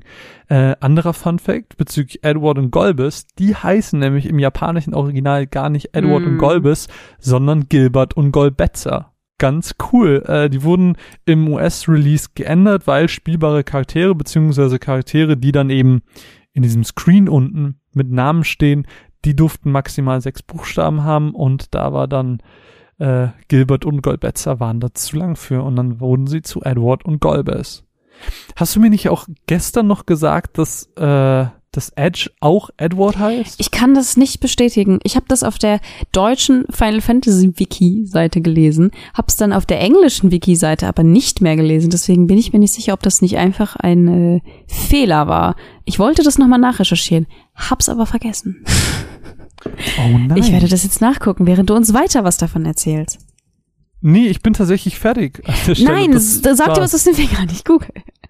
Ich sauge, sauge, sauge, sauge ins Augenlicht. Tatsächlich. Dann das gibt kein. Ja. Edward Geraldine ist ein spielbarer Charakter aus Final Fantasy IV. Obwohl sein Vorname eigentlich Edward ist, stellt er sich mit Edge vor. Warum macht man ein Spiel mit zwei Leuten, die gleich heißen? Es gibt, es, es gibt, es gibt eh so viele Namen, Nachnamen, Zweitnamen, von denen man nie im Spiel erfährt und ich, die man nur über irgendwelche Drittwege erfährt und es ist äh, ganz, ganz verwirrend und es ist zum Beispiel Fang, ist ja zum Beispiel auch von, von Yang der Zweitname und Fang heißt doch, glaube ich, auch äh, sie in, in Teil 13. Ja. Ist auch Fang. Aber warum? Warum diese- Edward? diese, diese Referenz würdest du niemals verstehen, wenn du das nicht nachguckst, so. Ja, warum Edward, weiß ich auch nicht. Wobei weil die, vielleicht, hm, pass auf, vielleicht haben sie ihn ja Edward genannt und Edward Gilbert, wie in der japanischen Version, und dann mussten, mussten sie aber Gilbert ändern, haben ihn Edward genannt und ihn Edge genannt. kann sein, aber Warum haben sie nicht direkt Gilbert hat- umgenannt? sie, sie, nee, sie haben ja Gilbert umbenannt in Edward. Warum haben sie ihn nicht einfach in Edge umbenannt und Edward Edward gelassen? Ist ja auch egal. Aber hieß er, hieß er, hieß er im Original Edward und nicht Edge? Ich kann mir vorstellen, dass Edge Edge hieß, aber trotzdem mit echtem Namen Edward heißt. okay. Aber warum sie, warum sie aus Gilbert Edward gemacht haben und nicht einfach Robert, erklärt sich mir nicht. okay. Naja, magst du uns ein bisschen was über Musik erzählen, bevor wir so ein bisschen dahin kommen, was überhaupt jetzt wirklich, um das mal festzuhalten, neu in Final Fantasy IV ist? Das ist die Ding minus Ostecke. Nennen Sie doch nicht die Ostecke, das ist doch keine Himmelsrichtung. Doch, doch, ist die Ding minus Ostecke. Okay. Ähm, ich habe es ja schon vorhin in den Trivia-Informationen angeteasert. Soundtrack ist brillant. Like, mm, mit Abstand, mit großem, großem Abstand bisher der beste Soundtrack ähm, ever. Einfach alles melodisch, alles ist stimmig, alles klingt einfach wirklich richtig gut. Sowohl in der äh, originalen äh, SNES-Version als auch in den darauf folgenden, ja, Remasters nenne ich es jetzt einfach mal. Ähm, klingt alles fantastisch. Besonders gut, selbstverständlich, das eben angesprochene Theme of Love, was man relativ schnell schon zu hören bekommt und merkt, okay, this is amazing. Mua. Wirklich. Das Theme of Love wurde dann später im Nachgang noch äh, mit, mit, mit Lyrics versehen und vertont. Und das Ganze lief dann auch auf MTV in Japan. Was ich ganz witzig fand. Können wir euch gerne kurz einspielen. Hier.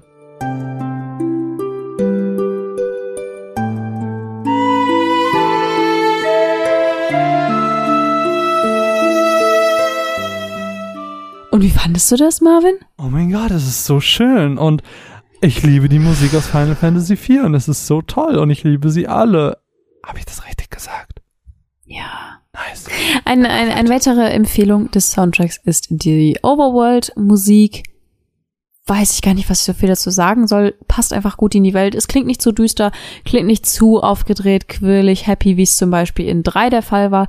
Klingt aber halt auch nicht so depressiv, wie es in zwei der Fall war, sondern passt gut in die Welt, Ernsthaftigkeit und klingt einfach allgemein sehr schön. Und ich bin ja mehr so der Melancholiker, was Soundtracks angeht. Trotzdem habe ich einen als dritten Titel. Ach so, hier kurz die Overworld-Musik.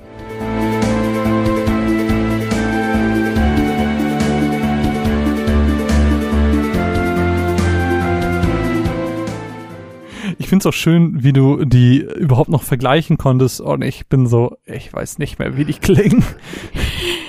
Ja, jedenfalls immer auf meinen letzten äh, Soundtrack äh, aus raus mh, hinzukommen. Sorry, bei Soundtracks werde ich ein bisschen gaga im Kopf. Ähm, Ja, es ist wie mit Birds, Ja. nur mit Musik.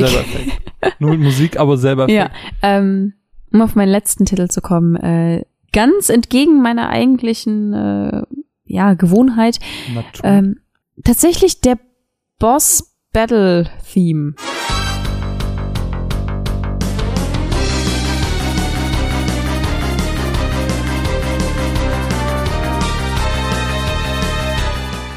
Grandios, möchte ich sagen. Richtig gute Baseline. Einfach, äh, es ist in der Mitte irgendwo so ein Punkt, wo es noch mal ein bisschen Auftakt gibt und es ist so, oh, es ist einfach so geil. Es ist, ich habe mich immer so gefreut, wenn irgendwie so ein Mitboss oder ein Endboss oder wie auch dabei war und dieses super schöne, stimmige, spannende, aufregende Boss-Theme kommt und es ist einfach richtig gut. Ich fand es immer ganz schön, dass wenn wir gegen einen Boss gekämpft haben und es war ein äh, nicht gerade auffälliger Boss, dann warst du immer so, "Oh, ein Bosskampf und ich war so, echt, ich dachte, das ist ein random Encounter. Weil ich das, ich habe ich hab die Musik einfach nicht differenzieren können.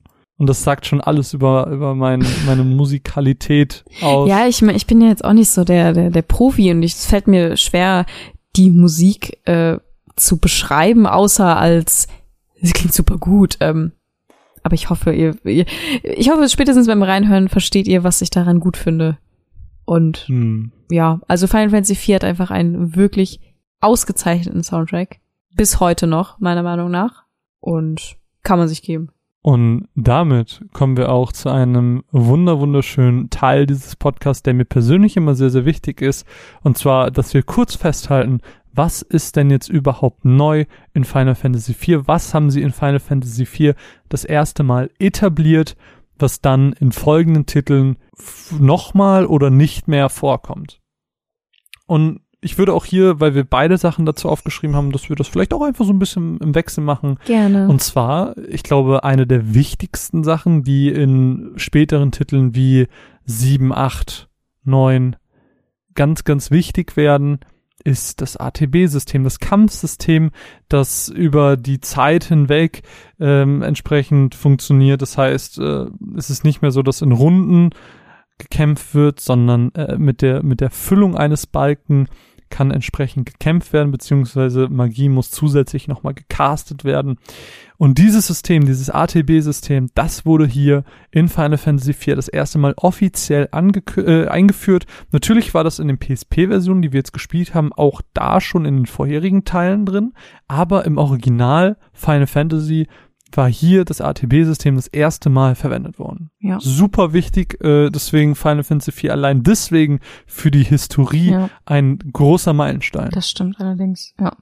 Großer Meilenstein war auch äh, die für uns inzwischen selbstverständliche Einführung der Speicherplätze.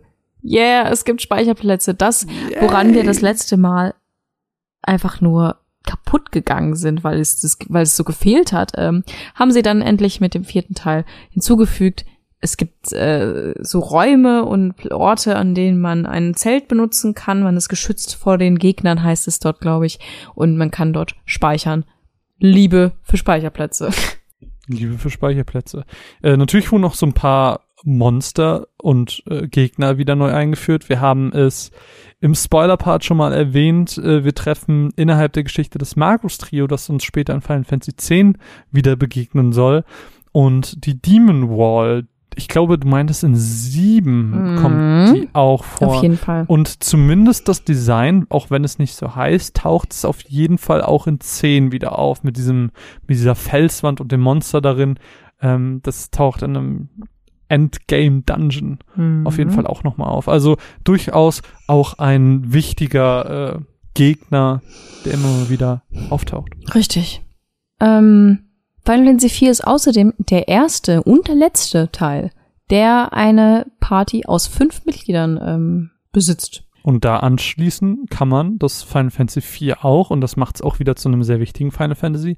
Der erste Teil ist, in dem man die Party-Member austauschen kann, indem man sich sein eigenes Team zusammenstellen kann. Richtig. Dass man ab einem bestimmten Punkt sozusagen alle zur Verfügung hat und sagen kann, ey, ich vermisse einfach Sid, den durchgeknallten Typen. Ich will den einfach wieder haben. Das war jetzt schon deiner. Das war meiner Ja, jetzt, ähm, genau. Außerdem ist ist Final Fantasy IV das, mh, soll ich das sagen? Das dritte von oben? Ja, also wir, wir lassen es kontextlos, wir gehen näher, nicht näher drauf ein, aber es ist wichtig an der Stelle zu nennen. Das ist, deswegen haben wir am Anfang ja auch gesagt, wir müssen manche Sachen nennen, Ja, okay. weil sie Teil des Und Formats zwar ist sind. äh, Final Fantasy IV das erste Spiel der Reihe, in dem man an einem bestimmten Punkt der Story in den Weltraum reist. Das ist ja auch äh, später noch ein äh, Element, was nochmal auftaucht, zum Beispiel in sieben ganz präsent und in acht sehr präsent. Ähm, was ja auch ein krasser Schritt ist, weil eigentlich alles sich in einem sehr Fantasy-lastigen und ähm, ja, ich will nicht mittelaltermäßig, aber halt ein bisschen eher so eine rückständige Fantasy-Welt. Und da in den Weltraum zu reisen, nicht schlecht. Wir hatten zum Beispiel später Yang in unserem Team und in einem Zusatzdungeon haben wir uns de, dem seine beste Waffe geholt und das ist die Goddess Hand. Und auch die Goddess Hand ist eine Waffe, die immer mal wieder auftauchen soll in späteren Final Fantasies, äh, so wie wir das keine Ahnung, schon in älteren Teilen hatten, wo wir das mit Ragnarok und Excalibur Mhm. hatten, die wir auch dieses Mal wieder antreffen, treffen wir dieses Mal das erste Mal auf die Gotteshand, die auch Tifa und Riku später haben sollen. Richtig, beides mehr so Kampfprügel, Schläger. Schläger-Typen. Genau. Wobei Riku ist ja so eine Mischung aus Mönch und Dieb. ja, aber es ist trotzdem Ja, sehr melee. Das stimmt. Ähm, und dann ist Final Fantasy IV außerdem, das haben wir jetzt auch schon mehrmals äh, benannt, das erste Spiel in der Reihe, in dem eine romantische Beziehung im Hauptteam Thema ist, auch präsent ist, auch Mhm. angesprochen wird und äh, ja, das taucht ja auch später nicht zu wenig auf. Ja, auf jeden Fall. Ähm, was natürlich auch immer wieder so eine Sache ist, sind Fähigkeiten. Also wir hatten das am Anfang ganz, ganz viel mit der Dragoon benutzt Sprung und dann gibt's Feurer und diese ganzen Zauber, die wir nicht alle kennen. Hier in äh, Final Fantasy IV gibt es einen Charakter, der den Command Bless hat, was im Prinzip denselben Effekt hat und später auch in das umbenannt werden soll. Und zwar ist es Regena Mhm. der Healing over Time Spell, der hier das erste Mal etabliert wird. Ja. Genau. Und damit sind wir eigentlich äh, durch. Damit sind wir durch. Das sind aber auch meiner Meinung nach viele wichtige Sachen, Mhm. die jetzt in Final Fantasy 4 reingebracht wurden und äh, wirklich mit dem ATB-System, mit dem Party-Member-Tauschen, mit der romantischen Beziehung. Ich bringe kurz meinen Satz zu Ende und dann darfst du einhaken. Äh, viele wichtige Dinge, die äh, maßgebend für das sein sollen, was andere Final Fantasy Teile später noch machen. Mine, bitteschön. Ja. Es ist auch der erste Teil, ist mir gerade eingefallen, äh, in dem es farbige Chocobos gibt. Und zum Beispiel auch den schwarzen Chocobo, mit dem man einfach fliegen kann. Stimmt, man kann fliegen mit dem, ja. Ja. Hast recht. Ist mir gerade eingefallen, weil ich gedacht habe so, hm, es kamen gar keine Mokris vor. Kamen Chocobos vor? Natürlich kamen Chocobos vor. Es kam der schwarze Chocobo Ja, vor, mit dem man eben auch zu einem Punkt der Story fliegen muss, um äh, Stimmt, zum Ziel zu stimmt, kommen. stimmt. Um vielleicht ein bisschen in den Dialog zu kommen, wir sind jetzt schon zeitlich sehr, sehr weit fortgeschritten. Ähm, vielleicht ganz kurz so ein bisschen, welche Charaktere fandest du jetzt besonders cool? Wir haben immer mal wieder das kurz so ein bisschen rausschauen lassen, aber welche sind dir so richtig im, im, im Gedächtnis geblieben, wo du sagst, so, das, das waren meine Lieblingscharaktere? Oder andersrum gerne auch, wen fandst du richtig scheiße? Ich habe da, glaube ich, zwei Favoriten. Und zwar sind das Cecil zum einen. Liebe einfach die Entwicklung, die Cecil durchmacht. Ich mag dieses sehr selbstreflektive, ähm, diese selbstreflektive Story-Arc, die er durchmacht. Ja, einfach cooler Protagonist. Habe ich nichts zu meckern. Meine große Liebe im Spiel ist allerdings Rydia oder Rydia. Ich wechsle die ganze Zeit Mhm. zwischen den Aussprachen, weil sie hat schon mein Herz gewonnen, indem sie einfach sehr cute ist. Sie ist eine Summoner Girl. Sie ist später noch Teil eines sehr, sehr coolen Twists, sage ich jetzt einfach mal dazu. Ähm, hat sich in, im Storyverlauf immer als sehr menschlich bewiesen, als ähm, es gab ja auch diesen einen Augenblick, ähm, das ist noch vor dem Spo Spoiler-Part gewesen, deswegen kann ich es jetzt auch mal kurz anbringen. Es gab diesen Augenblick, wo ähm, wir so sie Feuer benutzen sollte, äh, weil wir da durch mussten. Ich, ich erinnere mich nicht mal an die genaue Oh, Situation ja. und sie war so, nein, ich kann, ich kann kein Feuer benutzen, ich kann nicht, ich habe Angst davor, weil mein ganzes Dorf wurde niedergebrannt und das war, fand ich einfach so süß und, und das ist so, so menschlich so. Und dann hat sie es doch geschafft, sich äh, gegen ihre Angst zu stellen und ja, das Feuer dann doch zu benutzen. Und das sind so kleine Augenblicke, die mir einfach in Erinnerung geblieben sind, weswegen ich Rüdi einfach einen sehr gut geschriebenen Charakter finde. Und dazu auch, wenn ich da kurz einhaken darf, weil wir gerade bei Rüdiger sind, ähm, wir hatten im Spoiler-Part auch ein, ein Zitat Mhm. mit drin von Rüdiger, was auch genau dazu passt, so diese, dieser Charakter, der wächst innerhalb der Geschichte und dann aber trotzdem sehr emotional bleibt, aber auf einer ganz anderen Ebene, also nicht auf dieser kindlichen, äh, ich bin verletzt, weil, weil mein Dorf niedergebrannt wurde Ebene, sondern auf, auf einer menschlicheren Ebene und das ist, keine Ahnung, äh, das, das hat mich einfach tatsächlich berührt und das, das hat einfach, also Rüdiger ist einfach so ein guter Charakter. Ja, finde ich auch. Und ich liebe sie, dass sie Summonings als normale Kämpferklasse etabliert haben Ja. mit ihr. Dass nicht einfach so ein Summoning ist, was mega Besonderes, was du nie benutzt, sondern es ist halt wie ein Spell und das ist halt, Richtig. das funktioniert so. Es kostet trotzdem viel, aber äh, ich habe zum Beispiel in späteren Titeln die Summoner immer außen vor gelassen, weil ich mir da gedacht habe, okay, Ja. das ist es nicht wert. Ja. Ja. Zumal, zumal du teilweise auch weniger Erfahrung bekommen hast, in Final Fantasy X zum Beispiel, wenn du dann die Summonings am Ende benutzt hast. Mhm. Ja, Deswegen hat man es dann nie gemacht. richtig. Willst du noch deine, deine, deine Lieblinge äh, sagen und dann sage ich die, die mich ein bisschen enttäuscht haben? Äh, gerne. Äh, Zum einen Rüdiger, aber hast du jetzt nur Rüdiger und Cecil als zwei? Ja. Okay.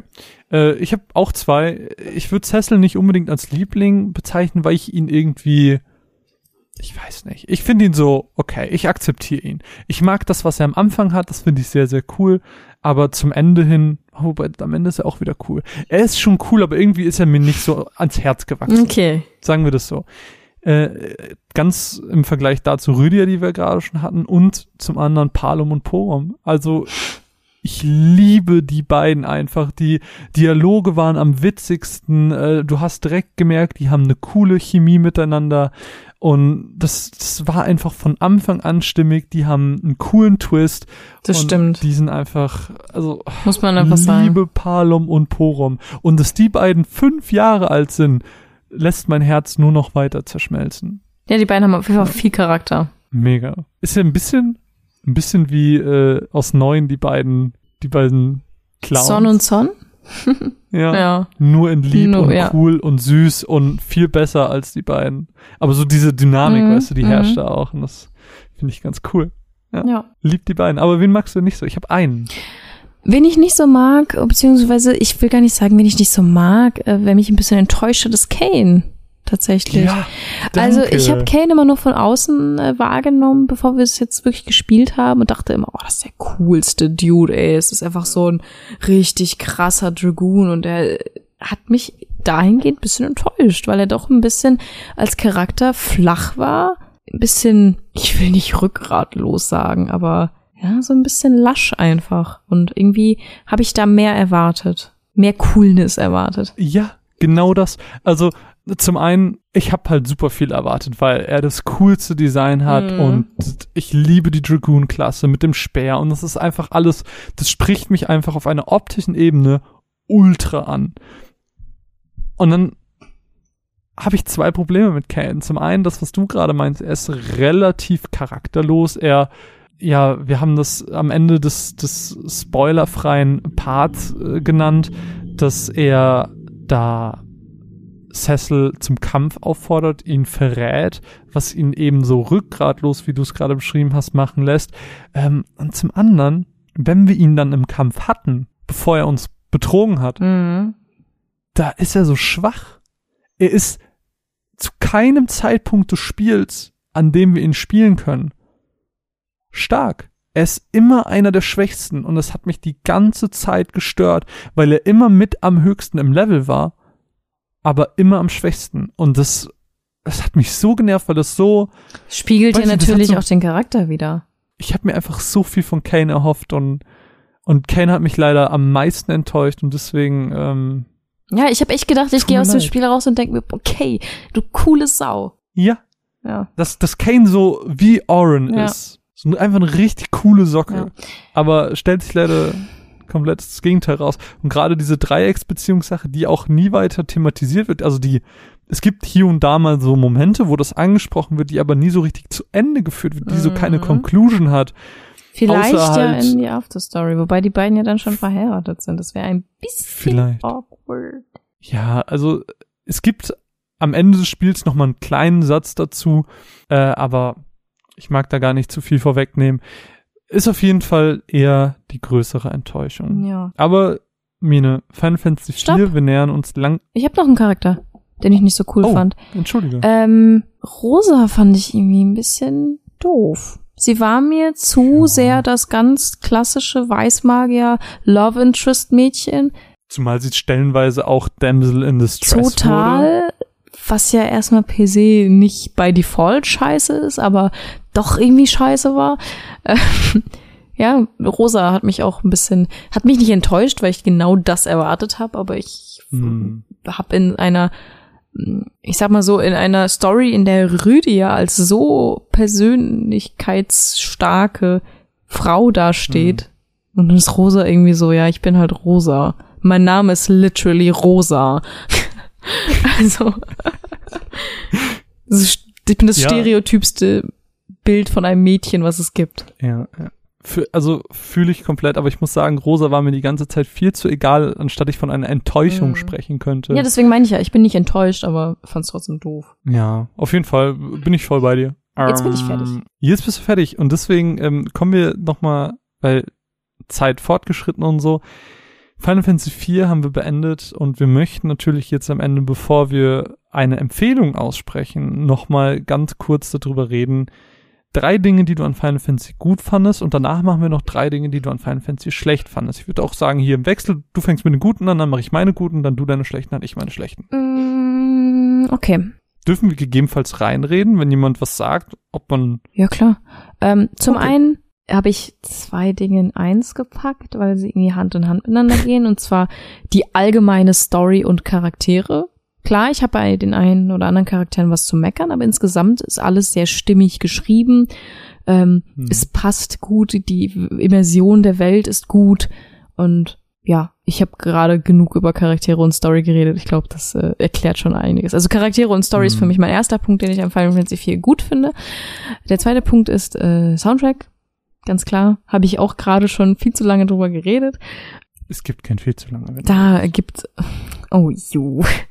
Oh, guck mal. Ähm, da sind halt auch ähm, gut machen. da sind halt auch so Kleinigkeiten, dass sie so ein bisschen mehr mit der Musik spielen, dass sie zum Beispiel innerhalb eines Kampfes die Musik wechseln, um zu zeigen, dass sich gerade etwas verändert hat, zum Beispiel wie in diesem Kampf gegen Hm. Edges Eltern, wo plötzlich wirklich so eine tief traurige Musik spielt oder in diesem Kampf Bisschen gegen Spoiler gerade, aber ich höre einfach auf.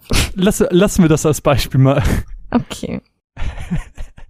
Ja. Schön, wie du dich in Rage redest. Ich vergesse es die ganze Zeit, es tut mir leid. Ähm, Aber bisher hat's ganz gut geklappt. ja. Außer das eine Mal. Und zu guter Letzt die Character Designs. Okay. ähm, von, von den Bossen, insbesondere der Vierergruppe der Endbosse, die wirklich richtig gut aussahen, rein optisch. Meinst du, meinst du die Archfiends oder wen meinst du? Ja, ja. Okay. Ähm, die einfach ein super cooles einfach Character Design hatten, bis hin halt zu ähm, dem Outfit von Kane, von Cecil, ähm, Rydia auch super cooles Outfit. Ähm, einfach generell die Character Designs sind einfach sehr ästhetisch, meiner Meinung nach. Alles tipptopp. Charaktere stimme ich dir völlig mit überein, ist mein erster Punkt. Zweiter Punkt, äh, den hast du ja bei dir mit in eingenommen, ist die Story, äh, die Story-Progression, um genau zu sein. Alles fühlt sich immer sehr, sehr natürlich an und ist eben nicht so, wie wir das in Final Fantasy 1, 2 und 3 hatten, wo wir gesagt haben, warum waren wir jetzt bei den Wichteln, den Mhm. Zwergen, den Wikingern? Keine Ahnung, warum das alles passiert ist, sondern hier wussten wir immer, warum etwas passiert und warum wir an welchem Ort sind. Selbst äh, bei optionalen Sachen wussten wir immer, was das für ein Ort ist und warum wir gerade da sind. Und äh, dass man gerade mit Mysidia äh, einen Ort hat, der einem auch so ein bisschen das Worldbuilding nochmal veranschaulicht, wie ich das auch im Spoiler-Part nochmal ein bisschen genauer beschrieben habe. Äh, sehr, sehr cool, was da an Story-Progression und Worldbuilding entsprechend stattgefunden hat. Und mein dritter Punkt sind die optionalen Quests, die es in diesem Spiel zu häufig gibt. Ähm, da habe ich ja auch schon mal im Spoiler-Part einen kurzen Einblick dran äh, reingegeben, die teils witzig sind, teils einen wirklichen fast ein, wir- ein wirkliches praktisches Nutzen haben im Vorankommen, das über eine Waffe hinausgeht und so. Ähm, ganz, ganz viele, ganz, ganz coole Sachen, äh, weswegen Final Fantasy IV meiner Meinung nach immer ein cooles Spiel ist. Und gerade optionale Sachen sind auch Sachen, die mir an Final Fantasies Mhm. immer wichtig sind, die äh, ich zum Beispiel auch an 10 immer sehr, sehr geschätzt habe. Aber gut, da werden wir dann äh, zu gegebener Zeit nochmal zu kommen. Aber was war nicht so gut? Was war schlecht? Was ich schlecht fand, war, das lasse ich mehr oder weniger unkommentiert, das Ende. Wer den Spoiler-Part Okay. gehört hat, weiß, was ich damit meine. Ähm, na gut, das ist jetzt auch so ein bisschen spoilery. Ich versuche es mal nicht spoilery zu verpacken. Und zwar die in nicht Inkonsequenz, sondern die Konsequenzlosigkeit gewisser Dinge Hm, verstehe, was du hat meinst. mich sehr gestört, hat ein bisschen für mich die Dramaturgie, Balance bisschen gekippt. Hm, auf Ähm, jeden Fall. Und äh, mir ist kein dritter Punkt eingefallen, deswegen habe ich einen, oh, wow. einen halb ernst gemeinten dritten Punkt und zwar zu viele Crystals. Ey, es gibt es gibt einfach, ich glaube, warte, es gibt vier, dann gibt's noch mal vier in, es gibt, Hm? und dann gibt's noch mal that's it. Nein, da gibt's noch. Nee, stopp, nee, stopp, stopp. Es gibt, es gibt in dem Areal, wo man später hinkommt, gibt es noch mal nicht. vier Light und Dark. Nee. Doch. Das heißt, wir sind Wirklich? bei vier mal vier und vier mal vier sind 16. 16. Wir- Es gibt's da wirklich Ja. noch mal vier? Mal, Ja, kann ich mich gar nicht doch, dran die erinnern, werden, die, die beschützen doch na den- gut. Ich, ach so, ja, okay. Ich, ich, ich glaube zu, ja, zu ja. viele Crystals. Also die haben sich echt gedacht, so, Crystals. ey, Crystals sind unser Ding. Nein, stop, es sind zu viele. Wie, wie können wir, wie können wir Final Fantasy 4 noch besser machen? Mehr Crystals. Give me more Crystals. Give me more crystals. Äh, ich fand auch schlecht mh, die Konsequenzlosigkeit, von der du sprachst, äh, ist einfach äh, in, in, in Sachen Dramaturgie, wie du schon richtig gesagt hast, hat es einfach komplett runtergerissen an manchen Stellen. Ich fand, der Endboss war nicht befriedigend. Es hat, ich hatte immer das Gefühl, als müsste noch irgendwas Mhm. kommen. Und ähm, ich weiß nicht, ob das nur mein Gefühl war oder ob das wirklich so war, aber ich habe das Gefühl gehabt, dass in Final Fantasy IV so unglaublich viele Random Encounters wie in keinem der anderen Titel bisher kam. Also ich habe das Gefühl, wir haben stellenweise zwei Schritte gemacht und es kam der nächste. Ich habe, also das war wirklich, wirklich, wirklich, wirklich lästig. Äh, so habe ich zumindest äh, wahrgenommen und keine Ahnung, fand ich sehr störend. Muss ich dir widersprechen. Ich habe das zum Echt? Beispiel in du? 1 und 2 als viel stärker empfunden. Aber man muss auch sagen, dass du äh, bei 4 bisschen öfter das Gamepad in der Hand hattest. Ja, das stimmt. Äh, Metaphorisch gemeint. Ja. Das, also das war wirklich, keine Ahnung, mich hat's gestört. Ich weiß nicht, ob ich einfach ein schlechte Male hatte, wo wir das gespielt haben, aber das war wirklich zu viel. Ja, kann ich nachvollziehen. Naja, das auf jeden Fall dazu.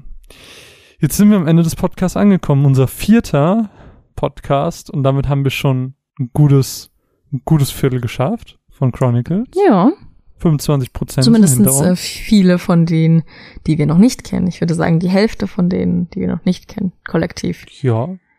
Auf jeden Fall, äh, ich, warte mal, wir, wir machen ja die Online-Sachen nicht, ne? Das heißt, zwei Mhm. fallen raus. Das heißt, wir haben 13, das heißt, wir haben eigentlich schon fast ein Drittel. Das heißt, Ja, stimmt. Mit 12 wäre es ja genau ein Drittel Mhm. und 13 etwas, Und 15? etwas unter ein Drittel. Ja. Nee, nee, ich meine, also es sind ja Ach so, 13 das Titel, dadurch, Ja, dass ja, zwei ja. rausfallen. Ja, ja, hast recht. dementsprechend sind wir etwas unter 33, also sagen wir 30 Prozent ungefähr Ja, cool. der Chronicles-Reihe haben wir hiermit High beendet. five. Jetzt stellt High Five. Stellt sich natürlich jetzt die Frage, Mine, Final Fantasy 4, wem würdest du es empfehlen oder würdest du es überhaupt weiterempfehlen? Ich sag mal so. Hinterher ist man immer schlauer. Ich habe bei 1, 2 und 3, habe ich bei allen gesagt, ja, würde ich auf jeden Fall weiterempfehlen. Wenn ihr Lust auf ein altes äh, Oldschool Final Fantasy JRPG habt, dann fangt auf jeden Fall mit 1, 2 oder 3 an. Lüge. Nehme ich zurück. Nee, also bei, bei 1 haben wir wirklich gesagt, so, das sollen nur die Hardcore-Fans spielen. Ja, ich glaube, 3 okay, war das okay, erste, okay. wo wir so ge ich glaube, 3 war das erste, wo wir so gesagt haben, Bei zwei habe ich zwei ich glaube ich auch gesagt. Auf jeden Fall habe ich es gedacht. Jedenfalls hinterher ist man schlauer.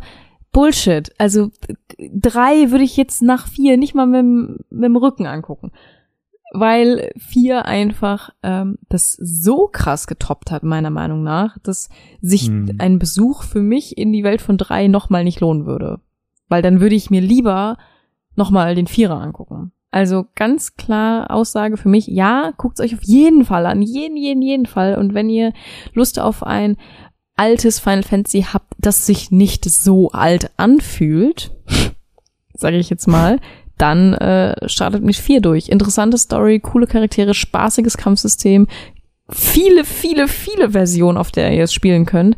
sogar eine vertonte, Sogar eine vertonte Version für die äh, Retro-Hasser.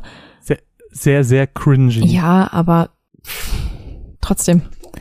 Ja, auf jeden Fall. Gebt euch Final Fantasy 4, könnt ihr wirklich nichts mit falsch machen. Ja, Also wenn mich jemand fragen würde, ich würde gerne die alten Teile spielen, was würdest du sagen, wo soll ich anfangen? Final Fantasy 4 ist die Antwort, weil Final Fantasy 4 hat eine unfassbar schöne Geschichte mit unfassbar schönen Charakteren. Es ist bei weitem nicht perfekt, setzt aber schon viele Meilensteine für die Geschichte, ähm, startet viele Dinge, die später noch prägend sein sollen und äh, bin einfach wie als Kind auch schon verliebt und ich bin unfassbar froh, dass ich dieses Kapitel, das so lange in meinem Leben offen stand, jetzt endlich schließen kann und dass ich sagen kann, ja, ich habe dieses Spiel, was ich jetzt dreimal angefangen habe, endlich beendet und äh, diese diese Erinnerung an Weine, an die Weihnachtstage, wo ich auf dem Sofa von den Bekannten saß und dieses Spiel gespielt habe Endlich beendet.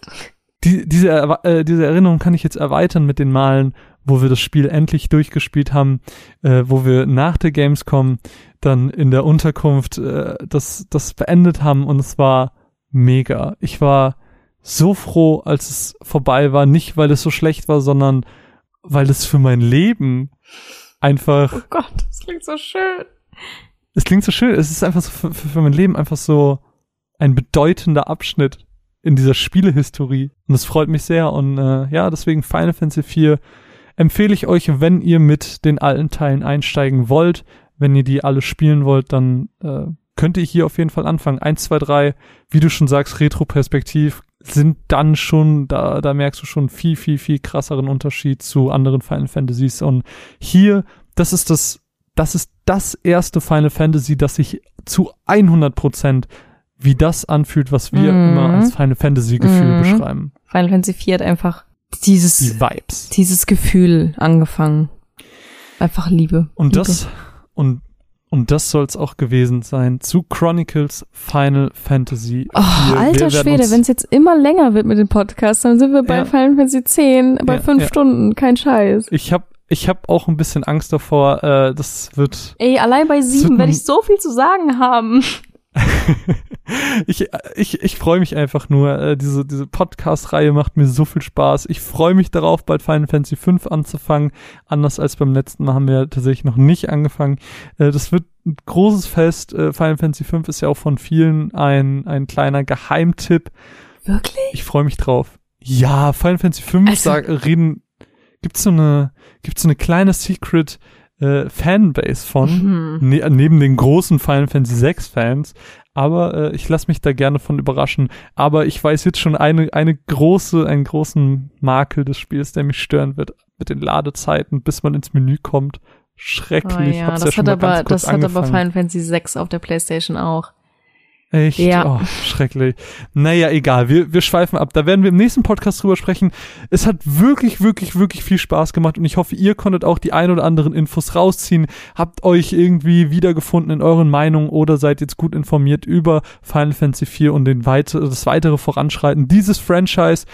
Wir hören uns äh, wieder, wenn es um Final Fantasy 5 geht. An dieser Stelle die provisorische Ihr könnt uns unterstützen, wenn ihr uns auf iTunes eine wunderschöne Rezension schreibt. Das hilft wirklich, wirklich sehr. Oder wenn ihr diese Podcasts unterstützen wollt, dann könnt ihr das auch tun auf Patreon. Patreon.com slash runaways-cast. Da findet ihr dann alle nötigen Infos. Äh, ihr könnt uns gerne finanziell unterstützen, damit wir in Zukunft ganz unabhängig diese Podcasts auch produzieren können für euch, die anscheinend immer länger und aufwendiger werden. Gerne lasst Oh uns boy. Feedback da. Das äh, freut uns gerade bei Chronicles wirklich, wirklich, wirklich am meisten, weil äh, das für uns ein Herzensthema ist. Und wenn wir mit unserem Herzensthema euch erreichen können, dann bedeutet uns das gleich doppelt so viel. Habt eine traumhafte Nacht. Mein Name ist Marvin und an mir jetzt nicht mehr ganz so An fehlerhafte, mir? sondern mit an mir, an meiner Seite, die nicht mehr ganz so fehlerhafte, sondern mittlerweile wieder bezaubernde Mine. Ah, Wir sagen Tschüss und bis bald. ja. Bye. Tschüss.